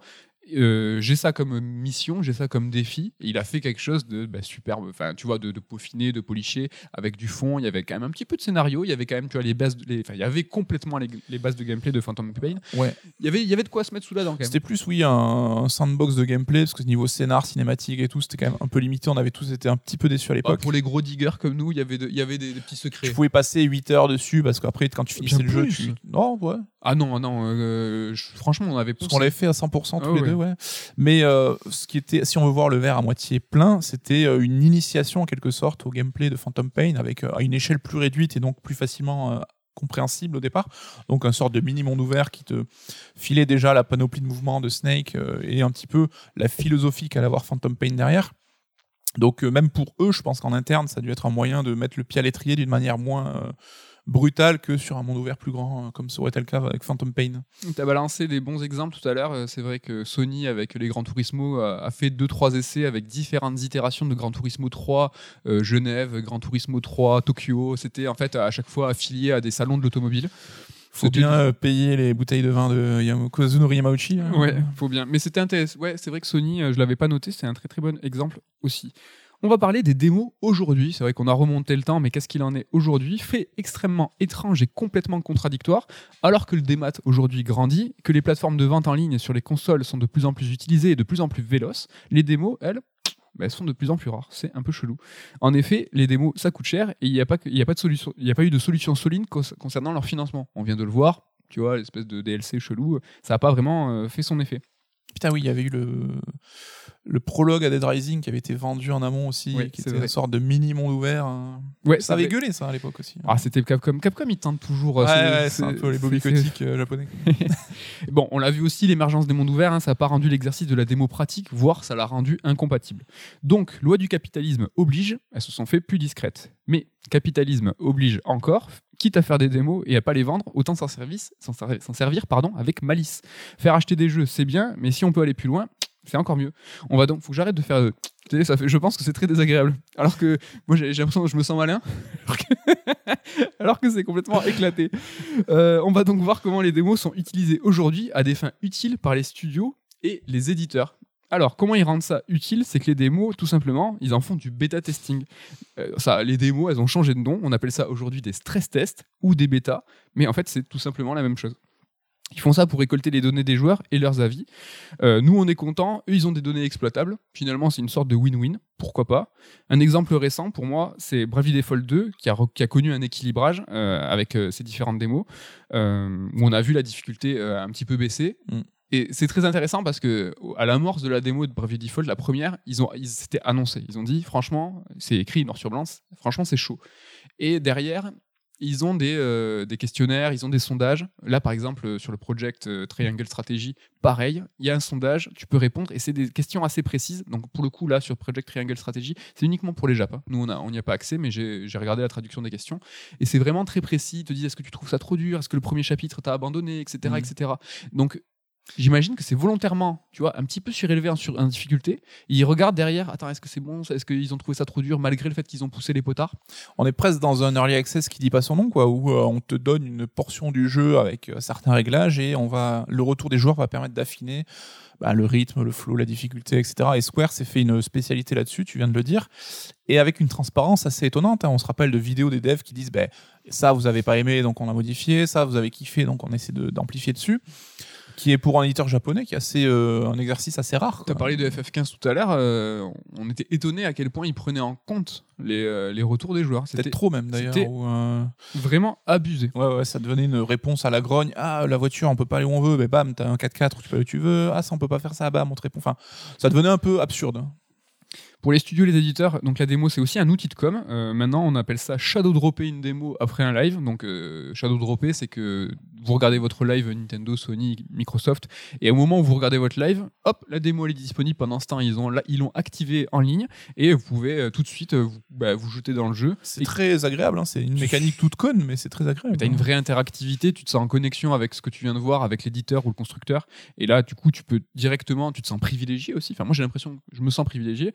Exemple très très récent, genre, je viens d'en parler, le Project Triangle Strategy, euh, qui a été shadow droppé euh, après le dernier Nintendo Direct euh, dont on vous a parlé la semaine dernière. C'est un petit peu rigolo. Je trouve que le nom, il est ultra random. La Project Triangle Strategy, justement, c'est parce que je pense que c'est pas pour marquer les esprits. Et si le jeu, il change beaucoup, c'est vraiment il change, tu vois, et qu'il a une, presque une nouvelle vie, ils pourront presque faire un, un retcon en disant, Ouais, un et le- rebranding. euh, bah ouais, ils vont le rebrander et Project Triangle Strategy, mais qui va s'en souvenir, tu vois? Mm, C'est vrai. Et euh, ils vont pouvoir lui donner, tu vois, une, une- un- un- presque un relaunch en changeant le nom parce qu'ils auront eu les retours de- des joueurs grâce à cette fameuse démo. Il y aurait même un truc à faire sur les noms de code, c'est rigolo. Rappelez-vous, Project Natal, Project Café. Franchement, On en parle pendant un an, un an et demi, on l'utilise de façon naturelle, et puis trois mois après le nom original, on se dit putain, mais c'était quoi déjà le nom de code? Et, sou- souvent, quand le vrai nom arrive, tu te dis, mais non, euh, j'ai trop en tête le, le- le- le nom de projet, et finalement, il se fait écraser malgré tout. L'outil, donc la démo comme outil de deals commerciaux. Bon, euh, on va pas passer mille ans parce que vous avez trouvé ça chiant, mais par exemple, Immortals Phoenix Rising, qui est une exclue. Arrête euh. Ah, ça se moque. On a jamais autant entendu parler de ce jeu. Le premier Mais- podcast de France sur Mais arrête. Phoenix mais non, mais non, mais je- je- c'est des exemples récents. Je suis même sûr dans les podcasts Ubisoft officiels, ils en parlent pas autant. Notez la médisance de cet homme. Donc, Project. Non, putain, j'ai dit n'importe quoi là. J'allais dire euh, Monster. euh, Monster. euh, Monster. and- Monster Racing. Un truc machin. Bon, Immortal Phoenix Rising, arrête. Était une exclue Stadia. Donc, projet. Enfin, c'était un deal commercial qui était euh, dealé entre euh, Stadia et Ubisoft avec notamment en point d'orgue cette démo. Mm. Donc en exclu, si tu voulais jouer au jeu, bah, il fallait que tu ailles sur Stadia, qui était un petit peu un tremplin euh, parce qu'il y avait, euh, bah, euh, c'était vache maigre sur Stadia, il y avait rien à bouffer. Donc euh, donc voilà. Allez, je le fais direct. Euh, outil de relance marketing, même exemple. Immortal Phoenix Rising. Donc après Stadia, la démo a été disponible sur PS5, Switch, Xbox. Il y a une relance, une nouvelle actu pour Ubisoft. Une qui- sorte de newsletter euh, en, en gros. Quoi. non, mais là, euh, tu vois, ça, ça a bénéficié à Stadia et Google euh, pour une exclue. Ça a bénéficié aussi à Ubisoft pour une double actualité quand ils ont pu, quand ils ont pu, quand ils ont pu tu vois, dispatcher la démo euh, sur les différentes plateformes. Mais c'est pas con parce que tu vois, comme sur euh, Resident 5, euh, Resident 8, n'importe quoi, exclu démo PS5, ça crée une euh, sentiment de jalousie pour les mecs qui peuvent pas essayer. Et quand la- l'autre démo qui arrivera et qui sera dispo pour tout le monde, les gens vont se jeter dessus parce qu'ils ont été frustrés une première fois sur la première démo. Quoi. Excellent exemple. Resident Je, Evil je, 8. vous- je vous remercie. La démo comme outil technique, donc là, tout, tout bêtement aussi, pour évaluer la bande passante des jeux avec le cloud. Là, je parle de Nintendo et sa Switch qui, avec Control, proposait une démo qui euh, durait 5 minutes, je vous en ai parlé dans un précédent Red Alert, où tu pouvais euh, tout simplement voir si euh, ta connexion pouvait supporter le, le cloud. Donc un outil technique là qui est mis à disposition par le constructeur.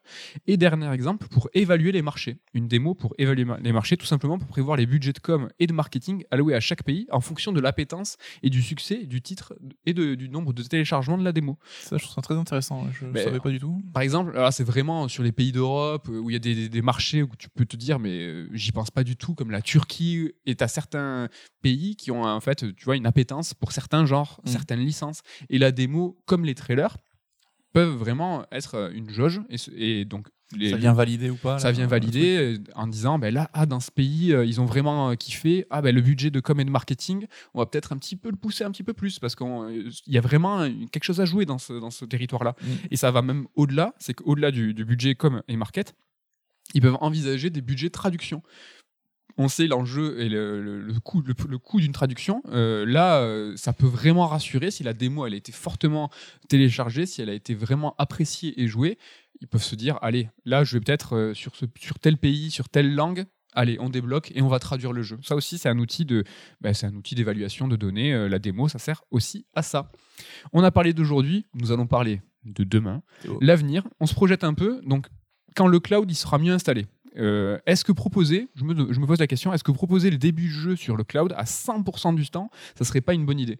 Sur ton cloud, tu as ton, catalogue de jeux, absolument tous les jeux, tu peux, les lancer et tu peux jouer, je dis n'importe quoi, à la première heure. Et donc là, euh, est-ce que ça serait pas un truc de plus de, intéressant parce qu'il n'y a pas de développement en plus, tous les jeux sont dans le cloud, il n'y a pas de, de choses à, à- imaginer en disant mais non mais tel jeu, il faut, on va proposer que tel segment. Non, c'est c'est ton début du jeu, tu, tu, tu le, le fragmentes juste sur le début. Et donc là, vous allez me dire, ouais, mais le souci du, du financement. Et je te dis, mais il n'y a pas de problème, parce qu'il n'y a jamais de problème avec la thune.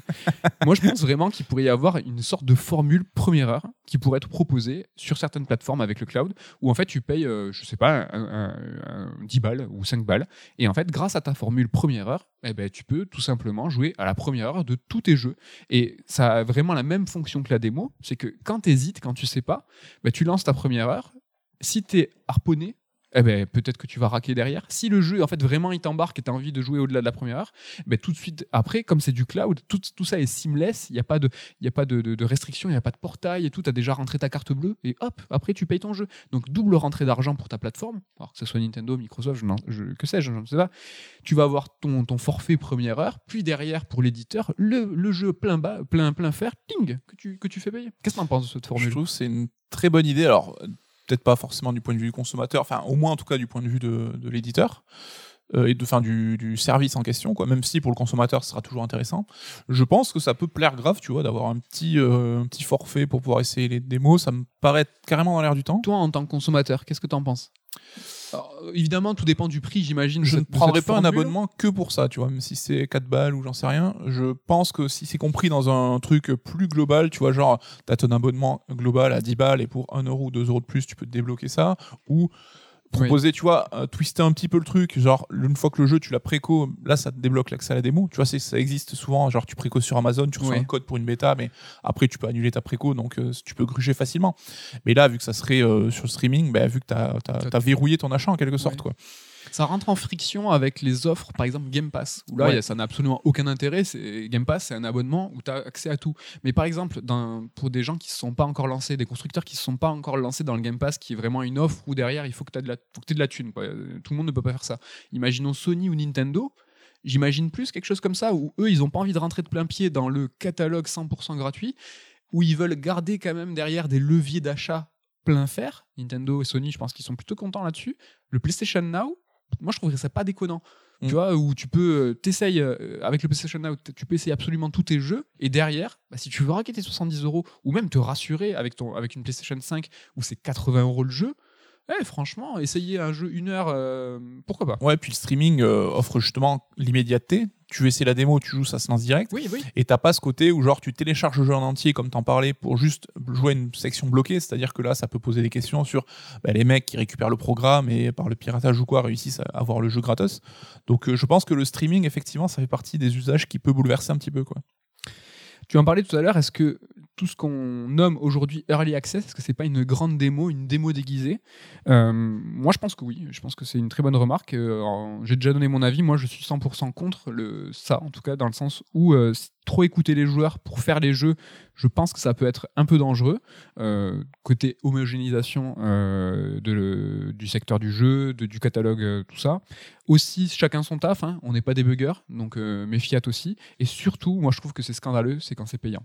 Quand tout à l'heure on parlait de bêta, de stress test, de stress test en tant que démo.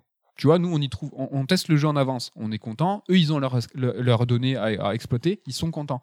Quand tu payes une early access, que tu aides au financement et que derrière, même si tu sais ce que tu as, tu sais ce que tu payes, mais que derrière tu as un jeu qui est pas fini et qu'on attend de toi du débugage, moi ça me plaît pas trop. Je suis pas trop trop d'accord. Alors dans le sens où oui, tu vois comme un Baldur's Gate 3 qui est sorti archi buggé ou le jeu planté, euh, machin, là je pense que ouais, là on va trop loin dans ce côté euh, debug et euh, le joueur qui charbonne au, au service du studio. Mais tu vois par exemple des jeux comme Dead Cell ou Hades, des titres qui sont sortis. Alors déjà l'early access tu le payes moins cher que le, le prix sera, sera le jeu définitif. Et euh, là, pour le coup, je pense que les joueurs ont vraiment aidé à préciser l'expérience, peaufiner des détails pour en Mhm. faire les jeux excellents qu'on a aujourd'hui. Et ça n'aurait pas été le cas s'ils étaient sortis en 1.0 direct. Oui. Donc là, je pense qu'il y a une vraie plus-value, il y a vraiment quelque chose de positif là-dessus. Mhm. Ça crée un truc vertueux. Et tu vois, par exemple, l'équipe de Dead Cell un peu rendu l'appareil aux joueurs en proposant beaucoup de contenu gratos après coup, des DLC et tout. Donc là, j'ai l'impression que c'est quelque chose de plus vertueux. Mm. Après, oui, si c'est juste pour faire du débugage de- à la con, là, c'est moins rigolo. Est-ce qu'on n'est pas face à deux très bons exemples de early access, de early access qui sont bien faits, tu vois, euh, bien articulés, bien cadenassés, c'est-à-dire qu'on va pas demander tout et n'importe quoi aux joueurs, on va les écouter sur certains points, peut-être pas sur d'autres. Il y a eu un- il y a un- une vraie récompense aussi, tu l'as dit tout à l'heure, euh, les, les développeurs ont donné beaucoup de contenu, Mm. et il y a eu une, un- une vraie discussion. Là, c'est vrai que j'ai mon avis, je l'ai un peu globalisé, un peu globalisé, euh, j'imagine, tu vois, des, des Activision qui vont se lancer là-dessus. Tu as une offre un peu globale du access, comme Oui, si il y a demain, des dérives potentielles euh, manifestes. Demain, si ça devient la nouvelle norme, c'est pour ça, ça, ça me ferait plus peur. Là, c'est vrai que c'est plus ciblé, c'est bien fait. En tout cas, les deux soit exemples. fait en bonne intelligence, effectivement, et que, comme tu dis, le développeur ait quand même une idée de là où il veut aller, tu vois, que ce soit pas, on change tout, euh, la philosophie pure du truc du jour au lendemain, faut que ce soit vraiment pour euh, des réglages, pour affiner, et, euh, pour prendre les bonnes idées quand elles existent. Et je pense, du point de vue du joueur, tu as aussi un petit sentiment d'accomplissement où tu t'appropries le jeu aussi en disant Ouais. ah, putain, regarde cette idée, c'est moi qui l'ai proposée. Je- C'est un peu comme quand tu participes à une campagne Kickstarter où tu dis le projet existe grâce à moi. C'est vrai, c'est vrai. Voilà, faut toujours pareil que ce soit fait en bonne intelligence. Un petit mot sur la presse. Euh, c'est vrai, un petit mot sur la presse. On remarque qu'aujourd'hui, les démos, elles sont mises à disposition pour la presse exactement au même moment que pour les joueurs.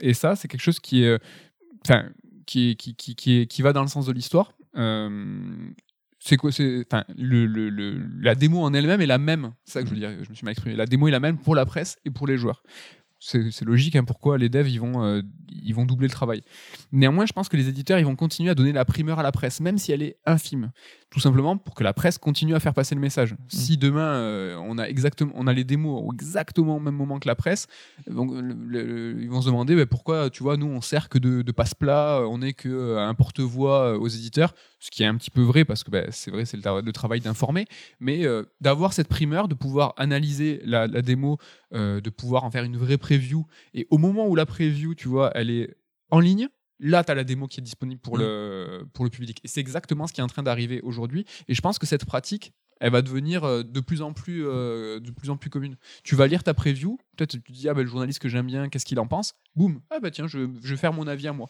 Mais ces deux séquences, à mon sens, qui vont être conservées justement pour que l'éditeur continue à avoir deux séquences de communication bien précises. Ça reste malgré tout quand même une instrumentalisation de la presse dont on parle régulièrement et qui est devenue euh, bah, le lot commun et au fur et à mesure de plus en plus. quoi. Mais bon, ils C'est mal. En tout pas cas, c'est malin. le choix. C'est malin de la part de l'éditeur, la presse n'a pas tellement le choix, donc. euh, Non, il y a Mais bon, ça reste un peu euh, pas terrible, terrible. Petit mot aussi, euh, toujours sur la presse et la couverture des événements. Cette fois, le, le 3 2021, ils ont annoncé qu'ils allaient, et on ne sait pas dans quelle mesure encore, utiliser les démos en démat euh, pour euh, être plus en communion avec le public. Donc on le verra, c'est dans quelques mois. Euh, Le 3 pour l'instant est encore incertain, même dans sa forme dématérialisée. On ne sait pas trop ce qu'il en est. Mm. Mais voilà, les démos seraient un nouveau pivot euh, pour, euh, pour agrémenter, tu vois, les événements. Parce qu'on est en dématérialisé, les vidéos, ça va bien. Ben, ça fait partie de l'expérience de l'E3, au moins du point de vue du journaliste, c'est de pouvoir jouer au jeu, donc pas que mater des vidéos, sinon autant rester chez toi. Donc euh, ils peuvent pas perdre cet élément différenciant, sinon le 3 n'aura plus aucun intérêt. Alors déjà que c'est pas la joie. Après on voit que par exemple pour les previews, il y a eu beaucoup de le Covid a entraîné beaucoup de, changements là-dessus, où les mecs ont des sessions de jeu par cloud, enfin streaming. Donc euh, je pense que le 3 ira dans cette direction-là, quoi. En conclusion, on y arrive. hein, C'était ouais, quand même. hein, j'ai- un peu un peu squatté. Euh, les démos, pour moi, qu'elles deviennent en tout cas hégémoniques ou qu'elles s'éteignent doucement, à mon sens, les démos, elles continueront d'être toujours aussi travaillées et mettront toujours en scène le début du jeu. Alors pourquoi le début du jeu hein, Et tu me l'as dit tout à l'heure. Attention, Attention mon toutes ami, les c'est démos pas ne toujours le cas. pas le début du jeu. Oui, mais les bonnes démos. Tout simplement car le but d'un jeu ou du début du jeu, c'est de nous capter, de nous et notre attention pour après capter notre notre argent. Et quoi de mieux que l'amorce d'un titre pour nous harponner? Et ça, en game design, ça a un nom, ça s'appelle les First Hour Experience. Désolé, c'est pas très original ni sexy, ce n'est pas la normalisation. Tu vois, un, un- un nom de game design stylé. Non, c'est First Hour Experience, c'est un vrai truc, c'est un vrai- une vraie notion de game design. Et c'est quelque chose qui est extrêmement important dans la création d'un jeu. Euh, les premières heures, elles sont calculées à la seconde près uniquement pour nous choper. Et le, un jeu comme une personne, euh, le 90% de la vie qu'on a, bah, ils se font dans les premières secondes. Euh, coup, 7, on pense à toi. oui, bon, ils sont, ils sont hors du sol. Et donc, j'ai pas trouvé de chiffres plus précis, euh, mais en 2012, hein, une enquête de CNN expliquait que 90% des joueurs ne finissaient jamais leur jeu. C'est pour, pour prouver à quel point le début est important et c'est First Hour Experience, c'est quelque chose qui est cadencé, millimétré. Et essayez de vous rappeler ces débuts de, jeu- c'est souvent euh, plus travaillé que ce ventre mou, voire plus que la fin. Alors la fin fut un temps, donc là je vous ai donné un chiffre de 2012. 2012 c'est une triste époque où euh, même la fin des jeux euh, était, moins travaillé, décep- décevant parce que bah, ils savaient, on était conscient que personne ne les finissait les jeux. C'est plus trop le cas, mais comme dans les grandes œuvres, les livres, les films, ce qui est important c'est le début et la fin, c'est ce que tu marques quand tu commences et l'idée qui te reste quand tu l'as fini. Donc voilà, les démos, je pense, vont s'articuler sur ces First Hour Experience encore et toujours, peut-être couplé à ce que j'ai dit tout à l'heure avec, tu vois, euh, des démos accessibles avec le cloud. C'est vrai que God of War, on a souvent parlé, hein, ça matérialise exactement. God of War 3. Même tous les God of War, Ah, moi, le tu 3, il sens que le- presque le début du jeu, c'est souvent la partie la plus spectaculaire Ouais. de toute l'aventure. quoi. On parlait tout à l'heure pour rigoler de ces, de ces démos qui étaient dans les carrefours. Mhm. C'était quelque chose qui était dans les têtes hein, aussi, euh, fut un temps, parce que bah, tu, vas, tu vas mettre la main euh, en passant, tu vas jouer au début, tu fais Ah ouais, c'est trop bien, hop, tu, tu, tu, tu passes à l'acte d'achat. Ce début de jeu, c'est quelque chose qui est extrêmement important. Voilà pour les démos, je pense qu'on a fait, j'espère en tout cas, qu'on a fait un petit, euh, par- un petit parcours dans le temps et, C'était très et- intéressant. et dans, dans les idées. Pour faire la transition, entre les chroniques maintenant, on n'est plus, on est plus abrupt, on est, on est bien, on a le temps. L'interlude célèbre du top 3. Alors, la semaine dernière, nous avons fait un top 3 de Footix. Aujourd'hui, nous n'allons pas faire un top 3 d'experts, parce que euh, on est surprenant, j'espère. On va faire un top 3 des Rage Quit. Qu'est-ce que c'est un Rage Quit? Le rage quit, c'est quand tu joues un jeu et que ça t'énerve tellement bah, que tu arrêtes tout de suite ton expérience, euh, tellement t'es vénère Que tu quittes de Rage. Et tu quittes de rage, exactement. Allez, c'est parti. Tu commences avec ton top 3 Allez, alors je vais commencer par un jeu dont je vous ai parlé il y a pas longtemps, donc histoire d'y aller en douceur, c'est Visage, donc euh, le jeu d'horreur en vue subjective. On en parle dans une des premières émissions, et c'est un jeu qui m'a énormément frustré par sa mécanique euh, de gameplay, tout bêtement, où euh, bah, passe un moment où t'en chies tellement que tu rentres dans une boucle infernale où tu ne peux t'empêcher de mourir, euh, parce que t'as pas de moyen de te défendre et tu te fais one kill euh, par one shot par le, le grand méchant. Et plus t'es mal, plus t'es dans le mal. C'est une, un cercle. C'est une philosophie, certains adhèrent. hein. donc euh, voilà, moi ça m'a coupé toute envie. euh, j'ai arrêté à la moitié. euh, je l'ai. Le ce truc euh, important dans le rage quit, il faut que dès que tu sors, t'es tellement vénère que tu désinstalles direct le jeu et tout. Mm. Ça c'est le vrai bon rage quit. hein. Et petit euh, instant nostalgie aussi, le rage quit de l'époque où on avait des CD ou des cartouches, c'est quand tu rage quit, donc tu quittes, tu te lèves, Tu te lèves tu vas chercher le CD et et tu le remets- ranges. et tu le remets et dans ton dans la étagère. bibliothèque. Et là, tu sais que t'as signé l'arrêt de mort du Si, truc. tu, quoi. ouais, si, si le CD tu l'as rangé, enfin moi pour ça voulait dire que ça c'était euh, c'était quand même euh, assez euh, significatif du rage quit. Mon top 3 à moi, euh, un jeu récent aussi, Crash Bandicoot 4, euh, pour autant, hein, je l'adore, mais j'ai rage quitté. Il y a une euh, feature intéressante dans ce Crash Bandicoot, c'est que chaque niveau, pour chaque niveau, il faut trouver une cassette, une cassette euh, VHS hein, euh, de l'époque qui nous ramène euh, au temps des démos. hein. Autant jadis. Autant, autant jadis. Et en fait, pour découvrir cette cassette, donc qui n'est pas forcément dans le première moitié du niveau, qui est souvent un petit peu plus éloigné, pour, il faut y arriver sans mourir, déjà. C'est que c'est la première étape pour trouver la cassette. Il faut arriver jusqu'à la cassette sans crever. Une fois que tu as la cassette, donc quand tu es dans le menu euh, après euh, dans le euh, World Map, quoi, enfin dans sélection de niveau, là tu as une, une section à part de ces cassettes VHS où euh, c'est un peu l'équivalent des B-sides de Céleste. C'est des trucs tendax. Et donc chaque cassette correspond à un niveau. Et chaque euh, niveau peut être complété à la crash. hein. donc tu peux avoir ton argent, platine, etc. Et en fait, c'est des niveaux de pure skills. De, euh, par exemple, t'as pas de souvent, tu n'as pas de plateforme, c'est que des caisses. Donc euh, les caisses, c'est très, très important dans le monde de crash. Et donc quand tu sautes sur une caisse, bah, la caisse euh, est détruite. Tu rebondis dessus, Tu, rebond- rebondis dessus et, et elle disparaît. Et en fait, les niveaux sont construits que de caisses. Ok. Et euh, voilà. Donc c'est vraiment. Ils sont même allés au bout de ta patience, Mais toi qui 4. ce jeu. Quoi. Ouais, mais Crash 4 est, est dur. Ça, c'est dix fois plus dur que Crash 4. Et euh, ouais, il y a deux trois fois où vraiment euh, j'en pouvais plus. euh, C'était c'était vraiment vraiment très très dur. Et j'ai rage quitté. Mais j'ai pas rage quitté en désinstallant et je n'ai pas enlevé le CD. Bon, c'est un peu tirage quit. C'est un petit rage Mais quitté. c'est vrai que ça devient une espèce de norme hein, dans les jeux de plateforme. Tu parlais de Céleste, il y a Super Meat Boy aussi qui faisait ça. Et c'est cool parce que c'est des sections qui sont pas obligatoires, mais qui vont pousser le gameplay à la difficulté dans leur, dernier Ouais. retranchement.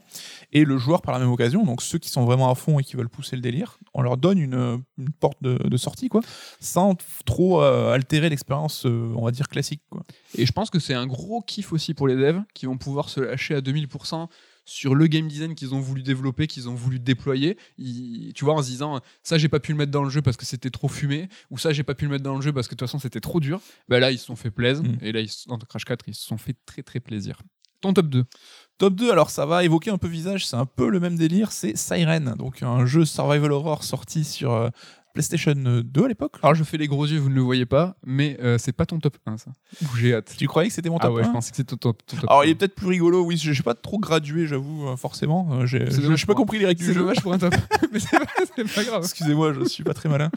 Euh, donc euh, Siren, alors c'est un jeu survival horror développé par Keiichiro Toyama, donc le père de Silent Hill. Donc on était assez chaud de le retrouver dans le genre euh, emblématique qu'il a vu euh, qu'il a vu émerger. Et euh, c'est un jeu très très dur. Donc euh, on contrôle plusieurs personnages, donc avec euh, des histoires emmêlées. Déjà la narration elle est bien complexe. Et le système de jeu en fait, c'est qu'avec le stick droit, tu vas le tourner comme tu scannerais une radio pour trouver des fréquences. Et chaque fréquence correspond à un ennemi où tu vas pouvoir voir à travers sa, sa vue subjective à lui. Et donc l'idée c'est de progresser de manière discrète en regardant à chaque fois les ennemis s'ils vont te repérer ou pas, en passant dans leurs yeux. Et le jeu est très très dur. Alors euh, c'était dans un village japonais, donc euh, les zombies, ben, c'est genre euh, le boucher du village avec son petit tablier et tout. Le mec en mode zombie, ça devient un sniper. Le gars il te chope à 400 mètres, c'est genre Stalingrad le gars quoi. Alors, ce qui est rigolo, c'est qu'ils ont des, des mousquets. Tu vois, les bons mousquets de, de l'époque, t'as l'impression que c'est les, les batailles féodales. Mais le mec, il a une, une portée, quoi. C'était, c'est Joe le sniper, quoi. Alors déjà, le jeu est hyper dur, mais en plus, euh, souvent, bah, t'es accompagné d'autres personnages et tout. Et je me rappelle, alors, on faisait euh, les survival horror à plusieurs quand on était jeune, parce qu'on n'avait pas le courage de les faire tout seul. Non. Enfin, oui, un petit peu, mais c'est surtout parce qu'on n'avait pas beaucoup d'argent et qu'il y avait euh, un mec qui achetait un jeu et on se réunissait. Et donc, on joue à Siren ensemble. hein, et donc, à un moment, euh, on- le personnage qui nous accompagne, on peut lui demander d'aller se cacher euh, quelque part.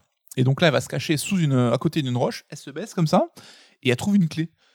Et là, j'ai dit, mais c'était tellement aberrant, parce qu'on était bloqué, on tournait en rond depuis des heures. Rappelle que ça fait euh, mille ans qu'on tournait en rond pour trouver on cette savait pas clé. quoi faire pour avancer. Et là, en disant au perso d'aller se planquer, elle va trouver une clé, mais qui est cachée sous un rocher, mais genre ça n'a aucune, euh, aucune raison d'être, quoi. Et quand j'ai vu ça, ben, je me suis levé et j'ai rage quitté. quoi. Ouais. C'était la fin de Siren pour nous. Ouais, et je- c'est la fin. Nous, on l'a jamais fait. En tout cas, on, on était trois à jouer. Moi, j'ai jamais refini. Je n'ai jamais retouché au jeu. Steph, hein, si tu nous écoutes, je sais pas si lui il a fini après. Mais euh, ouais, ça a été un rage quit. T'as rage quitté euh, pour un groupe en fait. Oui. c'est du rage quit, t'as rage quit pour nous quoi. Oui, parce que souvent, vous me laissiez jouer parce que vous étiez flippé de, de jouer au survival. Ouais. C'était souvent moi qui avais la manette. TG, euh, c'est faux, c'est faux et faux. Mais bon, euh, je crois que là, reparler des vieilles légendes et de, de ce que- de ce qu'on faisait dans ce temps, ça ça va être un petit peu la norme. Parce que comme toi, euh, rage- les rage quits, j'en ai pas beaucoup. J'ai vraiment, j'ai cherché, j'ai cherché. et On n'est pas des, on n'est pas des rage quitters. Non.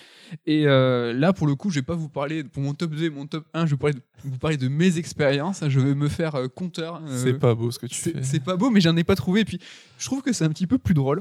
Et euh, là, l'histoire de mon top 2, de, de- mon rage quit en top 2, donc c'est rigolo, c'est un peu moi, parce que c'est une histoire, je sais pas euh, si c'est la mienne ou je sais pas si c'est l'histoire de mon pote. En fait, déjà, c'était une histoire de primaire, de Game Boy première du nom. Ça date. hein. Et en fait, je sais pas si ça m'est arrivé devant lui, ça, si ça lui est arrivé à lui devant moi, ou s'il me l'a raconté, je l'ai approprié. Enfin, tu vois, Les souvenirs sont flous côté. en fait, je suis, j'ai l'impression d'être un héros de JRPG ça amnésique. Et euh, petit à petit, je me, je me rappelle de bribes. Ah, d'où le, d'où le cloud, la, ta passion pour cloud. Exactement, c'est ça. Bon bref, euh, cette histoire, c'est une histoire de donc à moi ou mon pote hein, qui s'appelle Pierre, alias Quake 3, alias Timon. Donc euh, au niveau des pseudos, on était nul à chier aussi. Et donc euh, il jouait ou je jouais, je ne sais pas, à la Game Boy première du nom au jeu Robocop. Et donc euh, on est au boss final. Il, il reste un point de vie, un PV, le fameux 1 PV. On n'est pas sur Dark Souls, mais déjà ce 1 PV. Et Robo, enfin, le héros, un PV aussi. Et là, donc la balle part du héros, arrive sur le boss, tue le boss, mais le boss aussi avait amorcé sa pluie de, de, de projectiles. Et en fait, le boss meurt, mais sa balle à lui tue aussi Robocop. Double KO. quoi. Double KO. Faut savoir que le jeu Robocop sur Game Boy, il est dur. Il, genre, il est dur sa mère, sa grand-mère. Et là, en fait, alors, je- moi ou mon pote, euh, le rage quit. Donc, l'incompréhension, c'est que là, il fait Je l'ai tué, mais je suis mort aussi. Et là, euh, Game Boy entre les mains, coup de tête, gros coup de boule dans la Game Boy. Et là, l'écran au lithium qui commence, tu vois, à faire une tache noire. Est-ce que c'est pas le rage quit le plus pur ça, tu sais, le... ah bah, c'est du, c'est du rage quit de pur. Tu sais, t'as le réflexe du corps en fait. quoi. C'est mémoire musculaire, c'est, c'est- tu contrôles même pas ce que tu fais. quoi. Et là, coup de tête, éclatage de, de console. De, Et voilà. rage quit par défaut parce que tu pouvais plus jouer à la console Voilà. après. Voilà, donc euh, c'était mon, Putain, bah, bravo. c'était mon top 2. Ah bah bravo. Alors mon top 1, euh, je vais vous parler de la Nintendo 64. J'ai une passion pour la Nintendo 64. euh, vous allez commencer à le comprendre au fur et à mesure des émissions. Et j'avais aussi un souci au niveau des boss de fin, mais là, ça sera le sujet d'un autre top, mais j'en ai tellement euh, en réserve que je Ouais. me permets de cramer celui-là. Ouais. Alors il y a un jeu qui s'appelle Hybrid Heaven sur Nintendo Ah, tu, 64. ça, c'est lui que tu dégaines, d'accord. Et c'est un jeu. Alors à l'époque sur 64, on était un peu frustrés malgré tout ce qu'on voulait dire, hein, parce qu'on avait quand même des grands jeux, mais on voyait sur les consoles de nos potes qu'il y avait du Metal Gear, on avait cette frange un peu de jeux qui se voulaient plus matures, plus euh, scénaristiques, et on n'avait pas trop ça sur 64. Et Hybrid Heaven était arrivé, et développé par Konami donc, et c'était vendu un peu comme le Metal Gear la 64. Je pense que si on avait été sur PlayStation, le jeu on l'aurait même pas calculé, tu vois, tu lui donnes même pas l'heure parce que c'est genre ça a l'air claqué en fait. C'était Mais nous un- on était là, non, on y croit et tout. C'était un palliatif de Metal Gear et de RPG. Enfin, c'était tout, tu vois. Et ça avait un système de combat au tour par tour en RPG, mais très chelou parce que c'était genre du MMA quoi. Tu tournais autour de ton adversaire, tu mettais des patates, coup de poing, coup de pied, bam, tu faisais des prises, des chops au sol et tout. bras, ça part clé de bras. Avec le recul, je me dis mais quelle idée euh, étrange, tu vois. Alors que c'était dans une ambiance post-apo, futuriste, cyberpunk. Je savais qu'elle était belle. La boîte était belle. Ouais. Et du coup, euh, j'en chiais de ouf. Alors ce jeu se jouait avec le RAM pack, mais c'était le jeu qui devenait plus beau, mais qui ramait de ouf avec le RAM pack, donc fallait mieux jouer sans. Désactiver la haute résolution. Le Rampack hein, n'a jamais eu un aussi beau nom. de ouf. Et donc, alors j'ai rage quitté à la fin du jeu, donc parce que on a eu un enchaînement de boss. Alors je pensais que ma mémoire me faisait défaut, et tu sais qu'on a toujours tendance à exagérer un peu. Oui. Dans ma tête, je suis là, putain, ça enchaîne au moins 6 boss à la suite. Et je suis allé vérifier sur des vidéos, en fait, il y a bien 5 boss qui s'enchaînent. Ah, donc t'as pas, t'as pas Mais ce qui est marrant, c'est que je me suis tapé plein de plein de boss et j'ai perdu contre un, un adversaire au moins et j'ai arrêté de jouer parce que ça m'avait dégoûté. J'ai fait, il n'y a pas moyen que je rejoue à ça, que je refasse ça. Et j'ai jamais su à quel niveau j'étais, est-ce que c'était à quel le dernier boss ou Ah, pas. tu savais pas si t'étais genre au 5 Je savais que j'étais euh, à ce moment-là de la fin, mais j'ai vérifié, j'étais bien au dernier boss du jeu en fait. Donc ce qui était rigolo, c'était qu'au début, tu incarnais un personnage blond. Et en fait, tu te rendais compte que euh, bah, c'était ton héros qui était camouflé sous cette apparence-là, tu vois, un peu dans le délire euh, Total Recall. Et ce personnage blond devient en fait l'antagoniste et devient le vrai boss de fin de l'aventure. Et voilà, après 5 combats de boss, j'étais épuisé, j'en pouvais plus. Il m'a tué, j'étais deg, bam, rage quit. le, syn- le syndrome du toujours plus et le. Le mais jeu- 5 boss de fin, calmez-vous. Le jeu quoi. a eu raison de toi. Et un petit syndrome Capcom aussi. De, euh, tous les boss du jeu. Tous les boss du jeu reviennent à la retapes et tout. Pénible. Surtout que c'était un jeu qui était pas évident, qui devait faire une quinzaine d'heures, donc j'avais quand même réussi à aller au bout de l'aventure, hein, donc euh, persévérance. Mais C'était chiant ça à l'époque euh, où les jeux, euh, pour faire un climax ultime, ramenaient tous les boss et te les faisaient un boss rush à la fin. Ça, c'était Ouais, pénible. c'est pénible. Ça, c'est une mode qui est, qui est terminée. C'est une bonne chose. Ça, c'est chouette. ouais, bah, jusqu'au prochain jeu Capcom. Mais Ouais. non, mais déjà l'enchaînement de boss. Enfin, tu vois, dans l'RPG, t'as quoi, deux trois boss à la suite? Ah, ça se tente. Mais là, 5 boss quoi. Tu te souviens, t'avais la même barre de vie pour les 5 boss? Je sais plus, mais je crois que tu pouvais pas sauvegarder entre temps Oui. et tu pouvais. Enfin, il fallait être stuffé parce que sinon, oui, je pense. Moi, je me souviens que c'était long en fait. C'est que déjà, ça part en clé de bras et tout. Enfin, les...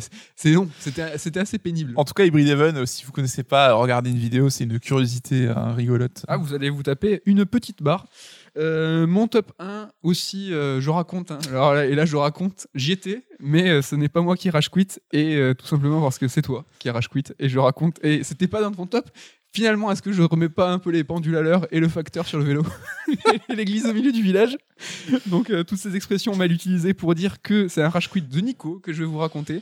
Nous sommes le 16 mai 2005. si je suis si précis, c'est qu'avant l'enregistrement de ce podcast, nous avons vérifié parce que par peur que le concerné nie et dise ce n'est pas vrai. On avait, alors bizarrement, on avait une vidéo euh, euh, sur ce rage quit là. Ouais, alors à l'époque, hein, où on- les vidéos sur des appareils photo, c'était les tout débuts, donc il y a. S'il y avait le son sur ça, Alors sur là, celle-là, il y a le hein. son, mais tout à l'heure on a vérifié, on est tombé sur d'autres vidéos où il y avait même pas le son. Euh, la résolution, ça doit être, je sais pas, une montre Casio, c'était dégueulasse. Et donc c'était sur PES. Et donc nous sommes en 2005 et tu joues l'Italie. Je, J'ai toujours joué l'Italie. tu joues Ou l'Italie la Juve. Et je joue la Corée du Sud.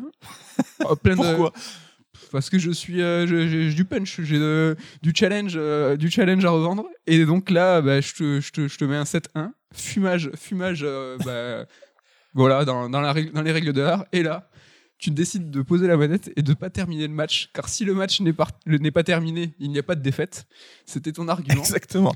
blessure, blessure, j'ai pas pu la.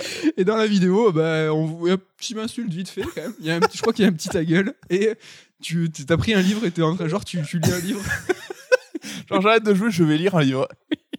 Et donc voilà, on voit sur cette vidéo. Donc, Alors, n'allez pas croire, je suis loin d'être un, un rageux et tout. hein. euh, bah non.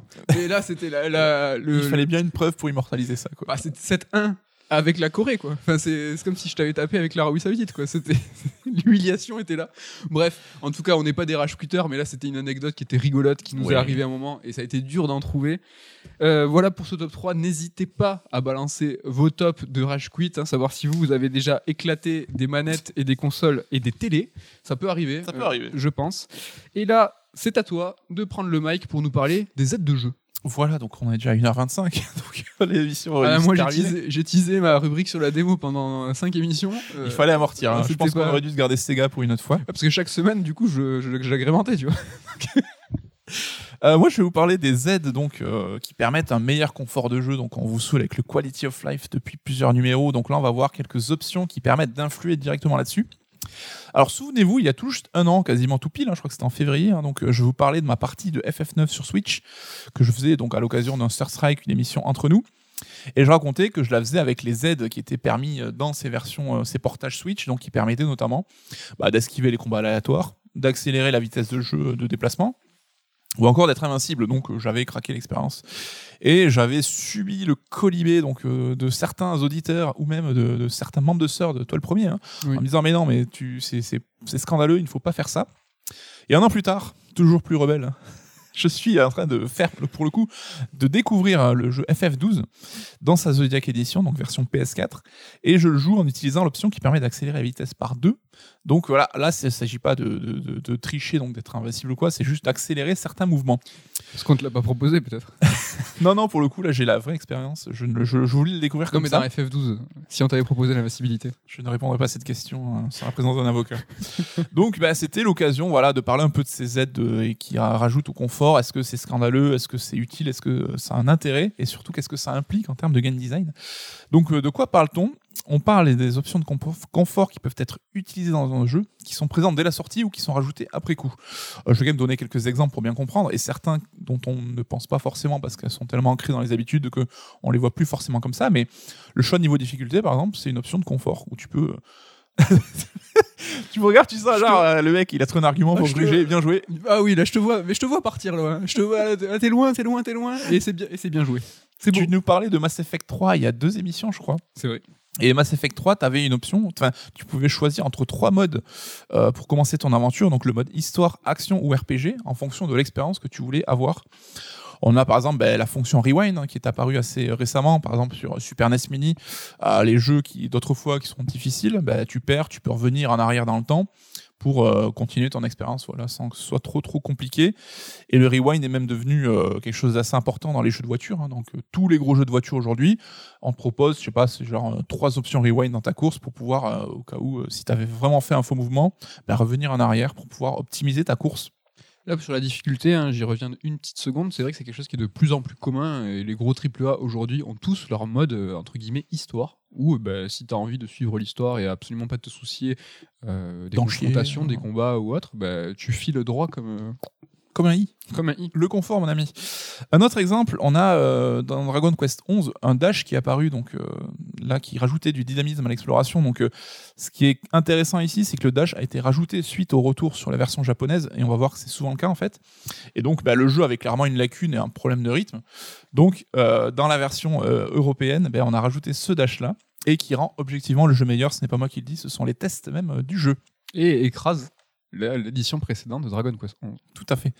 On a donc toujours dans le même délire et sur le RPG, on parlait de Bravely Default. Et là, cette fois-ci, donc le dash, c'est une option qu'on pourrait qualifier de diégétique, donc qui est cohérente dans la genèse du jeu. Tu vois, qu'un personnage court plus vite, ça, ça, a du sens. Mais Bravely Default a rajouté des options extra diégétiques, donc qui sont hors du contexte du jeu. Et là, pareil, hein, la version européenne adaptait l'édition Force the Sequel japonaise, qui était déjà une refonte du jeu de base, et qui apportait ces petites options-là pour, euh, pour améliorer le confort suite au retour des joueurs. Donc tu pouvais par exemple influer sur la vitesse de déroulement des combats, donc les accélérer si ça va, si par exemple le combat est gagné d'avance et que tu n'as pas envie de perdre du temps. Euh, tu pouvais contrôler la fréquence des combats aléatoires sur la map. Donc euh, si tu voulais avancer dans le scénar, bah, tu supprimes les combats. Si tu veux farmer, bah, tu accélères la fréquence, donc tu auras beaucoup plus de, possibilités de te battre. Et tu avais par exemple aussi plusieurs emplacements de sauvegarde qui étaient débloqués, parce que la première version, tu n'avais qu'un emplacement de sauvegarde, donc ce qui pouvait compliquer un petit peu les choses.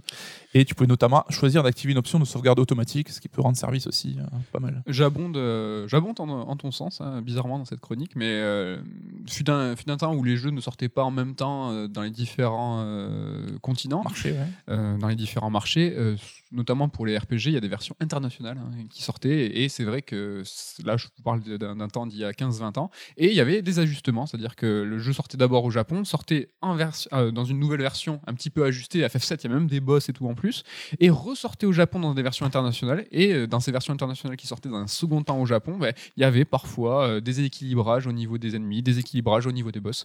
Donc ça concerne là not- notamment les Kingdom Hearts, il y a eu Crisis Core aussi, il y a eu des, Ouais. des- des- des ajustements comme ça.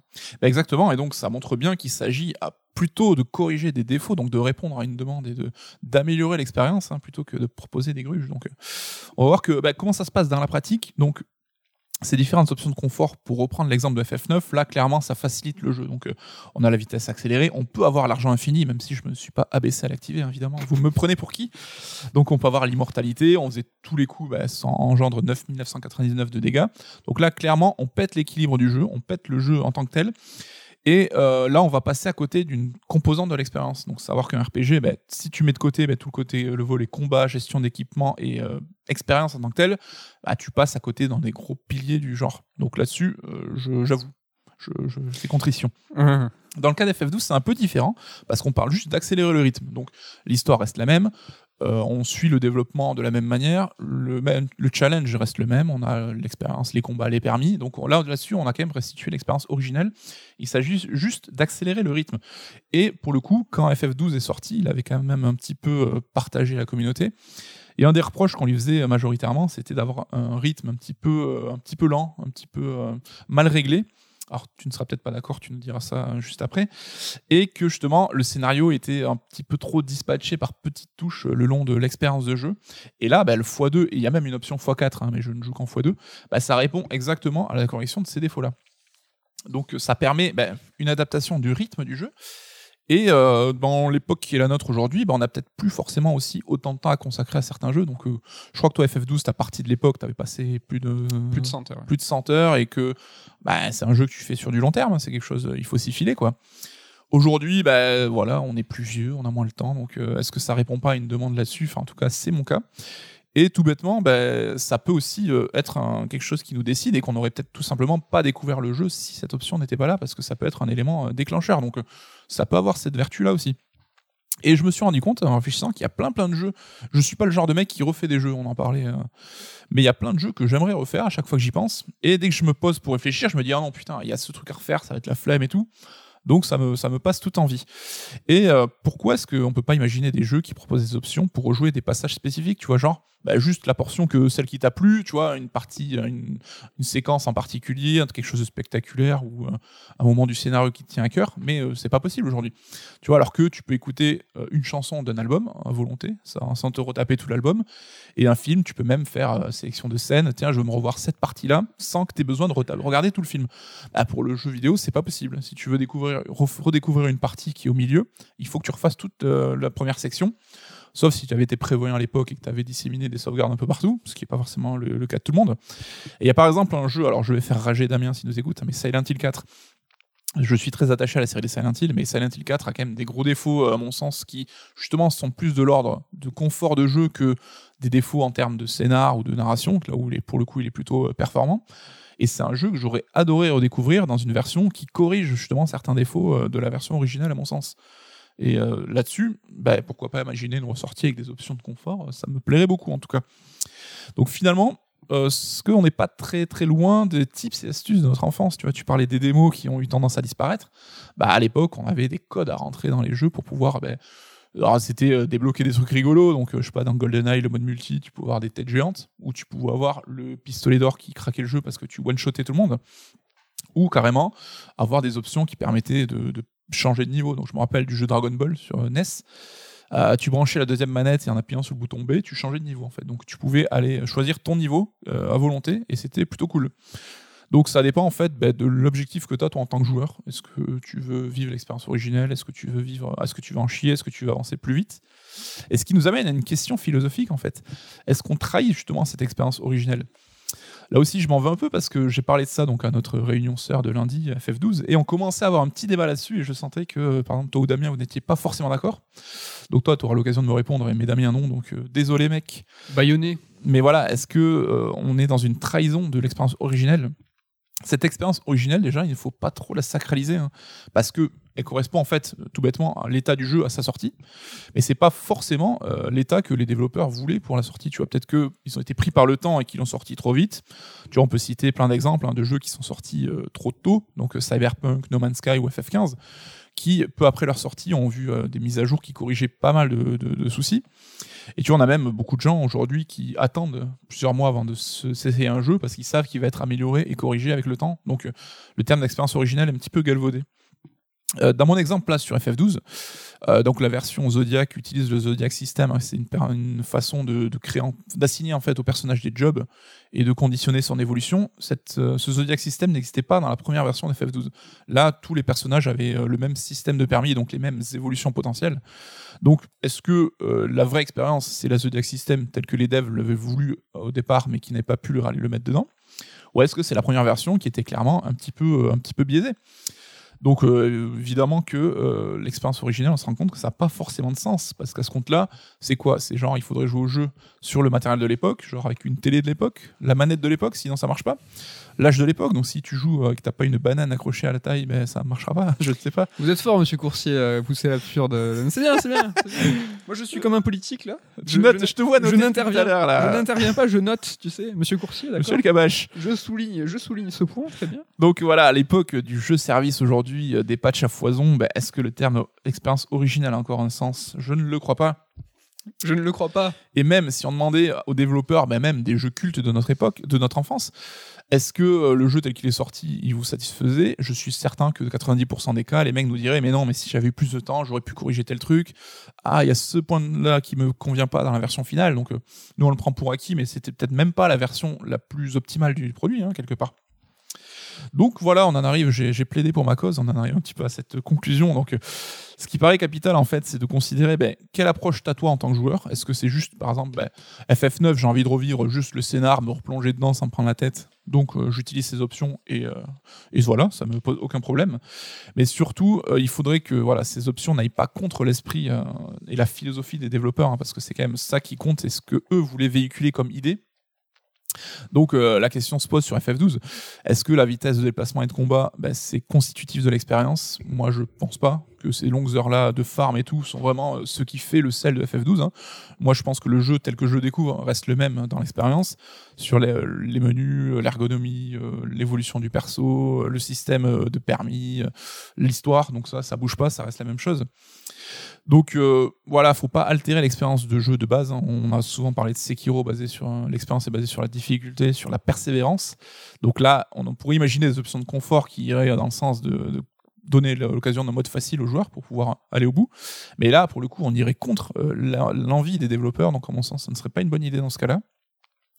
Et surtout, et là aussi, on en parlait dans le cas de Mass Effect 3, ce qui serait toujours euh, potentiellement intéressant, mais qui, je comprends la difficulté de la chose, ça serait de toujours avoir l'expérience originelle qui reste accessible et jouable. Donc, euh, qu'on puisse, bah, nous, euh, essayer après coup, tu vois, de, voir la différence, l'évolution telle qu'elle était, et d'avoir toujours cette euh, sortie vanilla, tu vois, comme un peu un témoin de son temps et de son époque, ça reste important.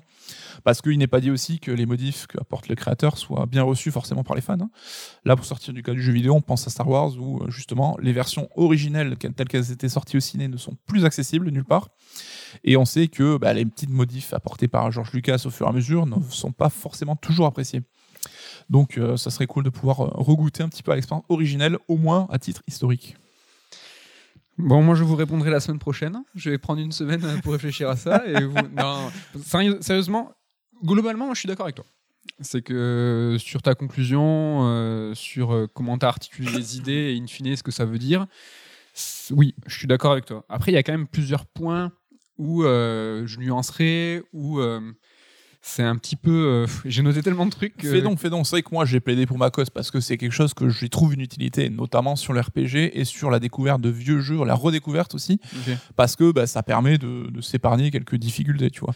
Mais je peux comprendre que ça puisse choquer des, des- des fans, hein, des, Alors, qui sont attachés. hein. J'essaye de prendre euh, un peu dans l'ordre. euh, Vas-y, vas-y. Déjà, premier truc, et tu l'as évoqué, je pense qu'il faut vraiment distinguer les aides de jeu et l'accessibilité. Ça, c'est quelque chose qui sont très différents, mais qui pourrait peut-être un peu sembler pour la même chose. C'est vraiment différent. L'accessibilité, il n'y a absolument aucun problème, et je vois pas qui sur Terre pourrait dire que euh, l'accessibilité, c'est pas bien, et de proposer les jeux jouables dans de bonnes conditions au plus grand nombre n'est pas quelque chose bah, de positif euh, et il faut aller absolument dans ce sens. Heureusement, l'histoire va dans ce sens et c'est chouette. Il y a de plus en plus d'options d'accessibilité euh, qui sont dans les grands jeux, dans les grands AAA. Il faut continuer. Ouais, juste un exemple pour donner un exemple sur de gameplay, ce que ça peut être, c'est Oui. qu'il y a certaines options qui proposent de supprimer les QTE par exemple, parce que certains joueurs n'ont pas les capacités motrices pour réagir aussi Voilà. vite, etc. Et donc là, oui, ça serait évidemment euh, très très triste de leur priver euh, le- la- l'accès au jeu sur, sous cette condition, quoi. Donc, c'est un peu hors débat, mais tu vois, je pense que juste, Non, le- je suis d'accord. juste le souligner là-dessus. C'est vrai que c'est un peu, oui, c'est C'est c'est un peu proche lié, dans l'esprit. C'est un petit peu le truc. Tout ce que tu as dit sur le confort de jeu, les options, tout ça, euh, je suis absolument d'accord et pour. euh, pour les rééditions, les remasters, euh, pour, retrouver, pour euh, peut-être euh, expérimenter de vieilles expériences de jeux vidéo aujourd'hui. Euh, c'est vrai que le jeu vidéo, et ça, ça mériterait, je pense, une chronique entière. C'est l'un des médias le plus soumis aux évolutions de l'industrie. Euh, un jeu qui a été développé il y a 10 ans et que vous jouez aujourd'hui, vous allez vous prendre une claque en game design en disant Attends, mais euh, vraiment on- Technique et on game design. tech- exactement. Après, technique, presque, on va dire, c'est euh, la subjectivité de chacun qui va dire bah, ça, je l'apprécie, je l'apprécie pas. On sait que la 3D de l'époque PlayStation ne vieillit mal. La 2D, Super Nintendo, Mega Drive, finalement, euh, s'apprécie plutôt pas mal. Mm.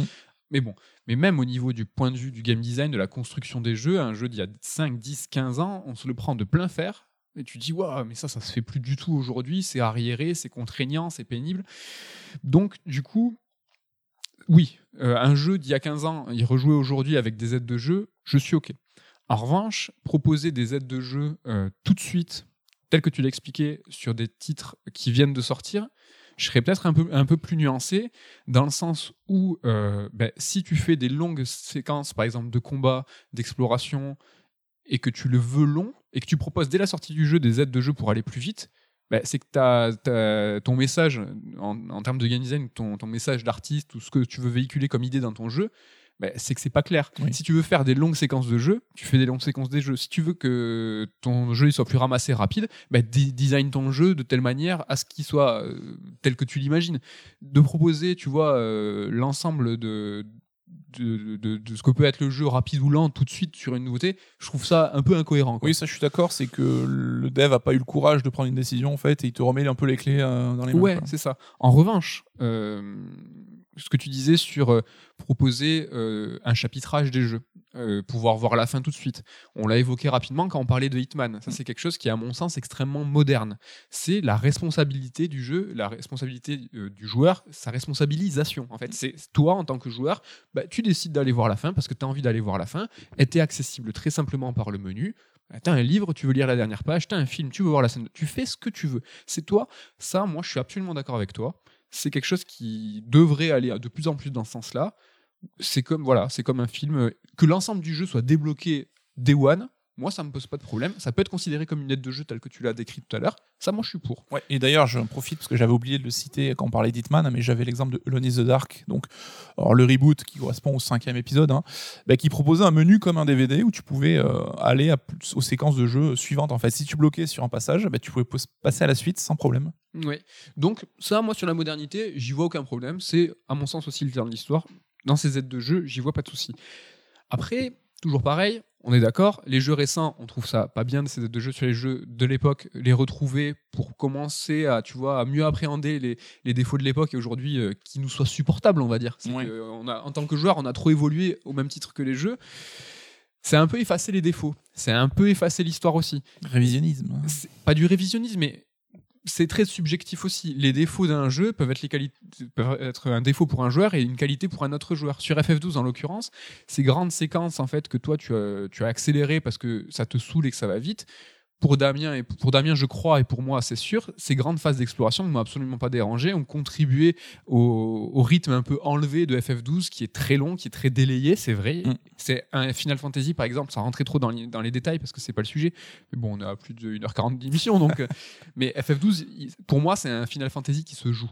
C'est vraiment un Final Fantasy où tu as la main sur les, les gambits, tu as les systèmes. C'est vraiment un Final Fantasy qui se joue. Ceux qui l'ont fait, je pense, comprendront ce que je veux dire. Et donc, du coup, que tu aies 80 heures de jeu avec 4 heures de scénario au début, 4 heures de scénario à la fin, moi, c'est ce que j'en retiens. Et tu m'as tu m'as dit que c'était un peu faux, que finalement il y avait un peu de scénario un peu partout, mais moi c'est ce que je retiens vraiment, c'est d'avoir un segment de 70 heures, un bloc de gameplay. Et en fait, ça, ce, ce bloc massif de gameplay, si tu accélères le jeu, ben, je vais pas avoir le même ressenti, tu Mm. vois. Et les créateurs, ils ont peut-être, j'imagine en tout cas volontairement, on sait que le développement avec Matsuno et tout a été compliqué, rattrapé à la fin. Bon, c'est pas le délire, c'est pas l'idée en fait, c'est pas le débat. Mais s'ils ont voulu faire des longues séquences, ben, ils ont voulu instaurer, tu vois, un- un rythme lent. On va parler de pacing euh, en game design aujourd'hui, on va parler de granularité en tant, que scénario avec, pour délayer le scénar. Tout ça, c'est des notions et des, jauges de game design en fait qu'ils ont mis casser le jeu aujourd'hui. Ben, Ouais, alors je vais aller un peu loin et je vais passer pour le petit connard, mais c'est quelque chose qu'ils voulaient, mais est-ce que c'était pas une erreur? Exactement. Et là, je rebondis tout à l'heure sur ce que tu disais. Il faut jamais aller contre l'envie des développeurs. Miyazaki et la, série des FromSo sont très clairs sur leurs, ambitions et euh, leur volonté. On sait un jeu sur la difficulté, euh, euh, casser l'ego, blablabli, blablabla. Ils sont très transparents là-dessus. Néanmoins, des jeux qui ont aujourd'hui plus de 10 ans, connaître la volonté des créateurs de l'époque, c'est compliqué. Mm. Est-ce que eux, ils ont communiqué? On ne sait pas. Donc, tu vois, d'avoir une vraie retranscription des, des- des désirs des, des créateurs de l'époque, ben, c'est aussi compliqué. Donc, ben, finalement, dire que ça gomme des défauts, ben, finalement, tu gommes peut-être aussi euh, leur aspiration de l'époque. Et comme on en parlait d'ailleurs dans ce débat-là avec l'équipe de CERN, hein, c'est Ludo qui disait aussi que bah, découvrir un jeu dans son contexte de l'époque, c'était pas la même chose que le découvrir après coup. C'est Et fondamental. que, tu vois, tu peux avoir un choix qui a été fait à une époque parce que c'était innovant ou c'était une idée nouvelle, mais qui aujourd'hui n'est plus pertinente ou n'a plus lieu d'être. On s'est Ouais. rendu compte que c'était une erreur ou que c'était une mauvaise piste pour l'évolution du jeu. Ben, c'est un des points que j'avais noté, c'est que le contexte, jouer d'un jeu dans le contexte de la sortie de l'époque, pour le jeu vidéo, euh, c'est fondamental. Alors on veut, désolé, on veut pas faire les mecs, euh, t'as pas joué au jeu à l'époque. C'est pas ce qu'on dit. On dit juste que jouer un jeu dans le contexte de sortie, pour l'appréciation du jeu, c'est important. C'est qu'il était euh, ou révolutionnaire, ou il était lanceur d'une tendance, Mm. ou euh, il était justement contre une tendance, etc. etc. Tu peux tout à fait l'apprécier aujourd'hui et dire bah, c'était un chef-d'œuvre à l'époque, c'est un chef-d'œuvre aujourd'hui. Mais euh, c'est important. Je, je dis pas que c'est bien, c'est moins bien, c'est important. Oui, ça veut pas dire que c'est mieux, mais c'est une expérience qui euh, restera unique, quoi qu'il en soit. C'est ça. Et euh, le dernier point euh, sur le RPG, parce que tes exemples sont sur FF9 et FF12, et là je pense vraiment, et pas de teasing, mais que je vous en, parlais dans- je vous en parlerai dans un prochain, Ah, ça, non. dans un prochain Rendez-vous dans deux mois. Ouais, mais parce que en fait, c'est très lié. Tes exemples et les, aides de jeu sont très liés au JRPG. Carrément. Et euh, là, tu vois, je vais me lancer dans Bravely Default 2. Je suis en train de jouer à Persona 5 Strikers. Et en fait, euh, tout ça est, est très lié à ce genre. Le JRPG, en fait, c'est un genre d'une époque qui était, comme on vient de le dire, dans un contexte très précis. C'était le, R- c'était le genre roi, c'était le, le leader en termes de poussée technologique, c'était celui qui amalgamait le mieux les grands scénarios, la durée de vie, euh, c'était la figure de proue des plus grands éditeurs de l'époque, etc., etc. Ce n'est plus du tout le cas aujourd'hui. Le problème avec les jeux développés aujourd'hui euh, dans le JRPG, la plupart, en fait, sont développés dans le moule des JRPG de l'époque. Et c'est ça le problème, c'est que si tu sors un JRPG aujourd'hui, Bravely Default 2, et que tu le et que tu le sors en tant que nouveauté et que tu gommes euh, euh, ce qui- en fait ce qui est sa singularité avec des aides de jeu, ben pour moi c'est complètement incompréhensible. C'est que en fait tu devrais développer un JRPG aujourd'hui avec un moule d'aujourd'hui et oublie le moule de l'époque et arrête de, de, de- de masquer le moule de l'époque avec des aides de jeu. Et C'est un entre-deux un peu Ouais. euh, opportuniste, quelque part, ben, presque. ça marche parce qu'en fait, tu de convaincre tout le monde. Tu vas dire, ouais, mais non, mais les fans de l'époque des JRPG, ben, ils seront contents. Les gens qui vont aborder le, le- le- le genre aujourd'hui, ils vont être heureux aussi parce qu'ils vont pouvoir gommer euh, ce, qui était, ce, qui, ce qui- ce qui leur semble contraignant par une, une vitesse accélérée. Peut-être, peut-être, peut-être que je me gourre, hein, que finalement ça va, ça va convenir à tout le monde. En tout cas, très personnellement, ça me convient pas. Moi, j'ai envie de jouer à un JRPG développé pour un- un- une, une industrie d'aujourd'hui. Mm. Et FF15, tout, euh, tous les défauts qu'il a, tu peux pas lui enlever ça. Tu peux pas lui enlever qu'en fait, FF15, il a été développé pour convenir à une industrie d'aujourd'hui, avec un semblant de monde ouvert, avec un semblant, avec un, avec un rythme, avec un, tu vois tout ce qui Ouais, a été. mais c'est tu vois dans les détails par exemple que les personnages discutent constamment entre eux, ça fait avancer l'histoire sans te bloquer dans les cinématiques et tout. C'est quelque chose de moderne comme approche quoi. Et quand tu fais aujourd'hui un, un Persona 5 Strikers, par exemple, et euh, sur la première heure de jeu, euh, tu as 70% du temps où c'est des discussions, c'est lent et tout, d'accord, je le comprends, d'accord, c'est un délire, et si tu c'est mortel.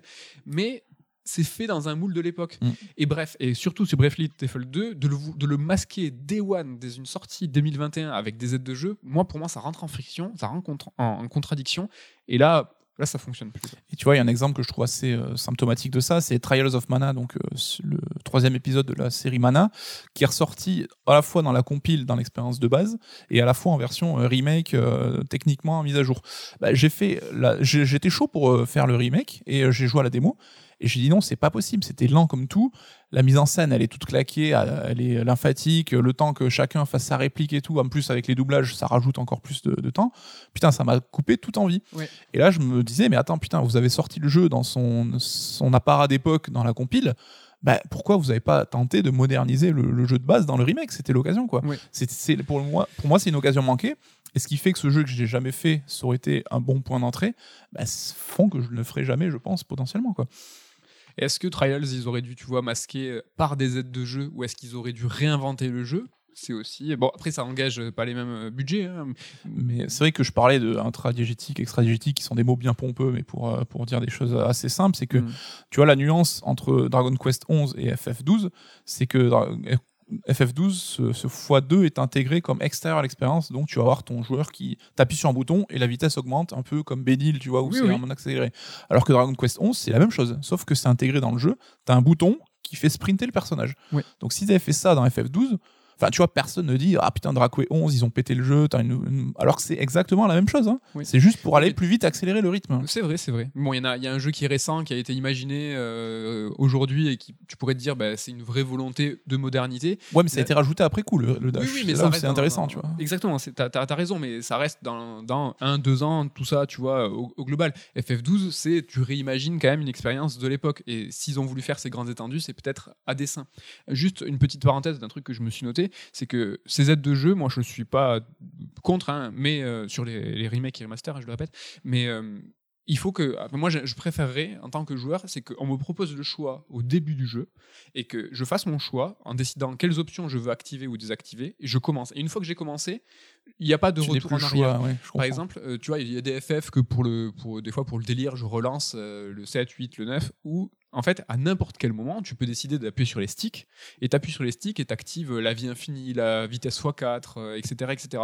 Et quand tu as ces possibilités qui sont sous la main, on est humain. T'es trop tenté. Parfois, quoi. tu es trop tenté. Et sans revenir au sujet de Sekiro, avec son, son mode de difficulté, presque dans l'absolu. Dans l'absolu, presque, je pourrais dire allez, ok, faites un mode histoire, faites un mode facile, faites un mode où en fait tu es invincible. Mais quand tu commences ton jeu, tu ne peux pas après revenir en arrière. Si tu décides de jouer en en mode Sekiro, en mode normal, on va dire, eh ben, tu peux pas au milieu du jeu parce que tu es bloqué et que tu as 40 heures derrière toi et que tu es bloqué sur un boss et que tu dis vas-y, Nick, euh, je vais pas gâcher 40 Ce qu'on aurait tous fait, on va pas se mentir. Ce qu'on aurait jeu est quand même dur. hein.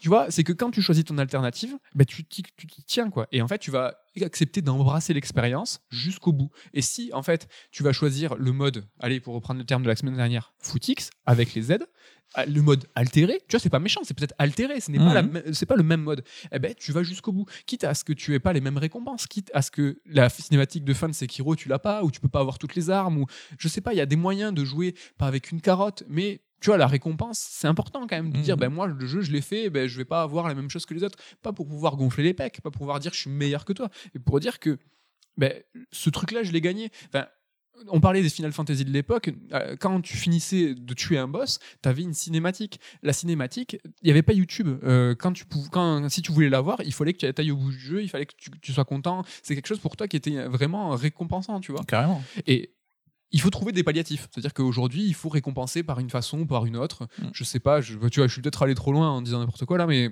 Non, je suis d'accord avec toi. que je veux Oui, c'est que c'est un travail du dev à faire aussi, et autant dans l'esprit que dans l'intégration, quoi, dans le Mm. jeu. Et ben voilà, c'était euh, Ma foi. on- c'était c'était costaud, c'était massif, un petit peu ce raid alerte. Euh, Est-ce que tu as de quoi nous teaser pour la semaine prochaine? Tu sais ce que tu, de quoi tu vas nous parler? Ah ben non, évidemment. non. Il y a un state of play ce soir. Ouais. Allez, peut-être que vous, vous savez, vous nous écoutez samedi matin, vous êtes en train de courir, euh, j'espère. Vous Et avez- euh, vous, avez, vous avez vu hein, les vidéos de FF16 de gameplay putain, grave. Et on a complètement tort. FF16, c'est un jeu avec plein de modes de dead. C'est vrai. On pas. Ils sont On dans un mode histoire, effectivement. Bon, en tout cas, moi je suis très très JRPG là. Euh, je dis, je, je vais commencer Bravely Default 2 et je suis sur Persona 5 Strikers et, et je, ça me donne envie, euh, ça me donne. J'ai peut-être une ou deux chroniques sur le JRPG uniquement. Ah là je sais pas si ça sera la semaine prochaine, mais j'ai pas mal de choses en tête euh, concernant le JRPG. Euh, merci à tous. Merci de nous avoir écoutés. Merci plaisir. pour votre fidélité. On passe le big up à l'équipe, à Ken, à Ludo et à Damien. Et on vous dit à la semaine prochaine. Bye bye. Bye bye.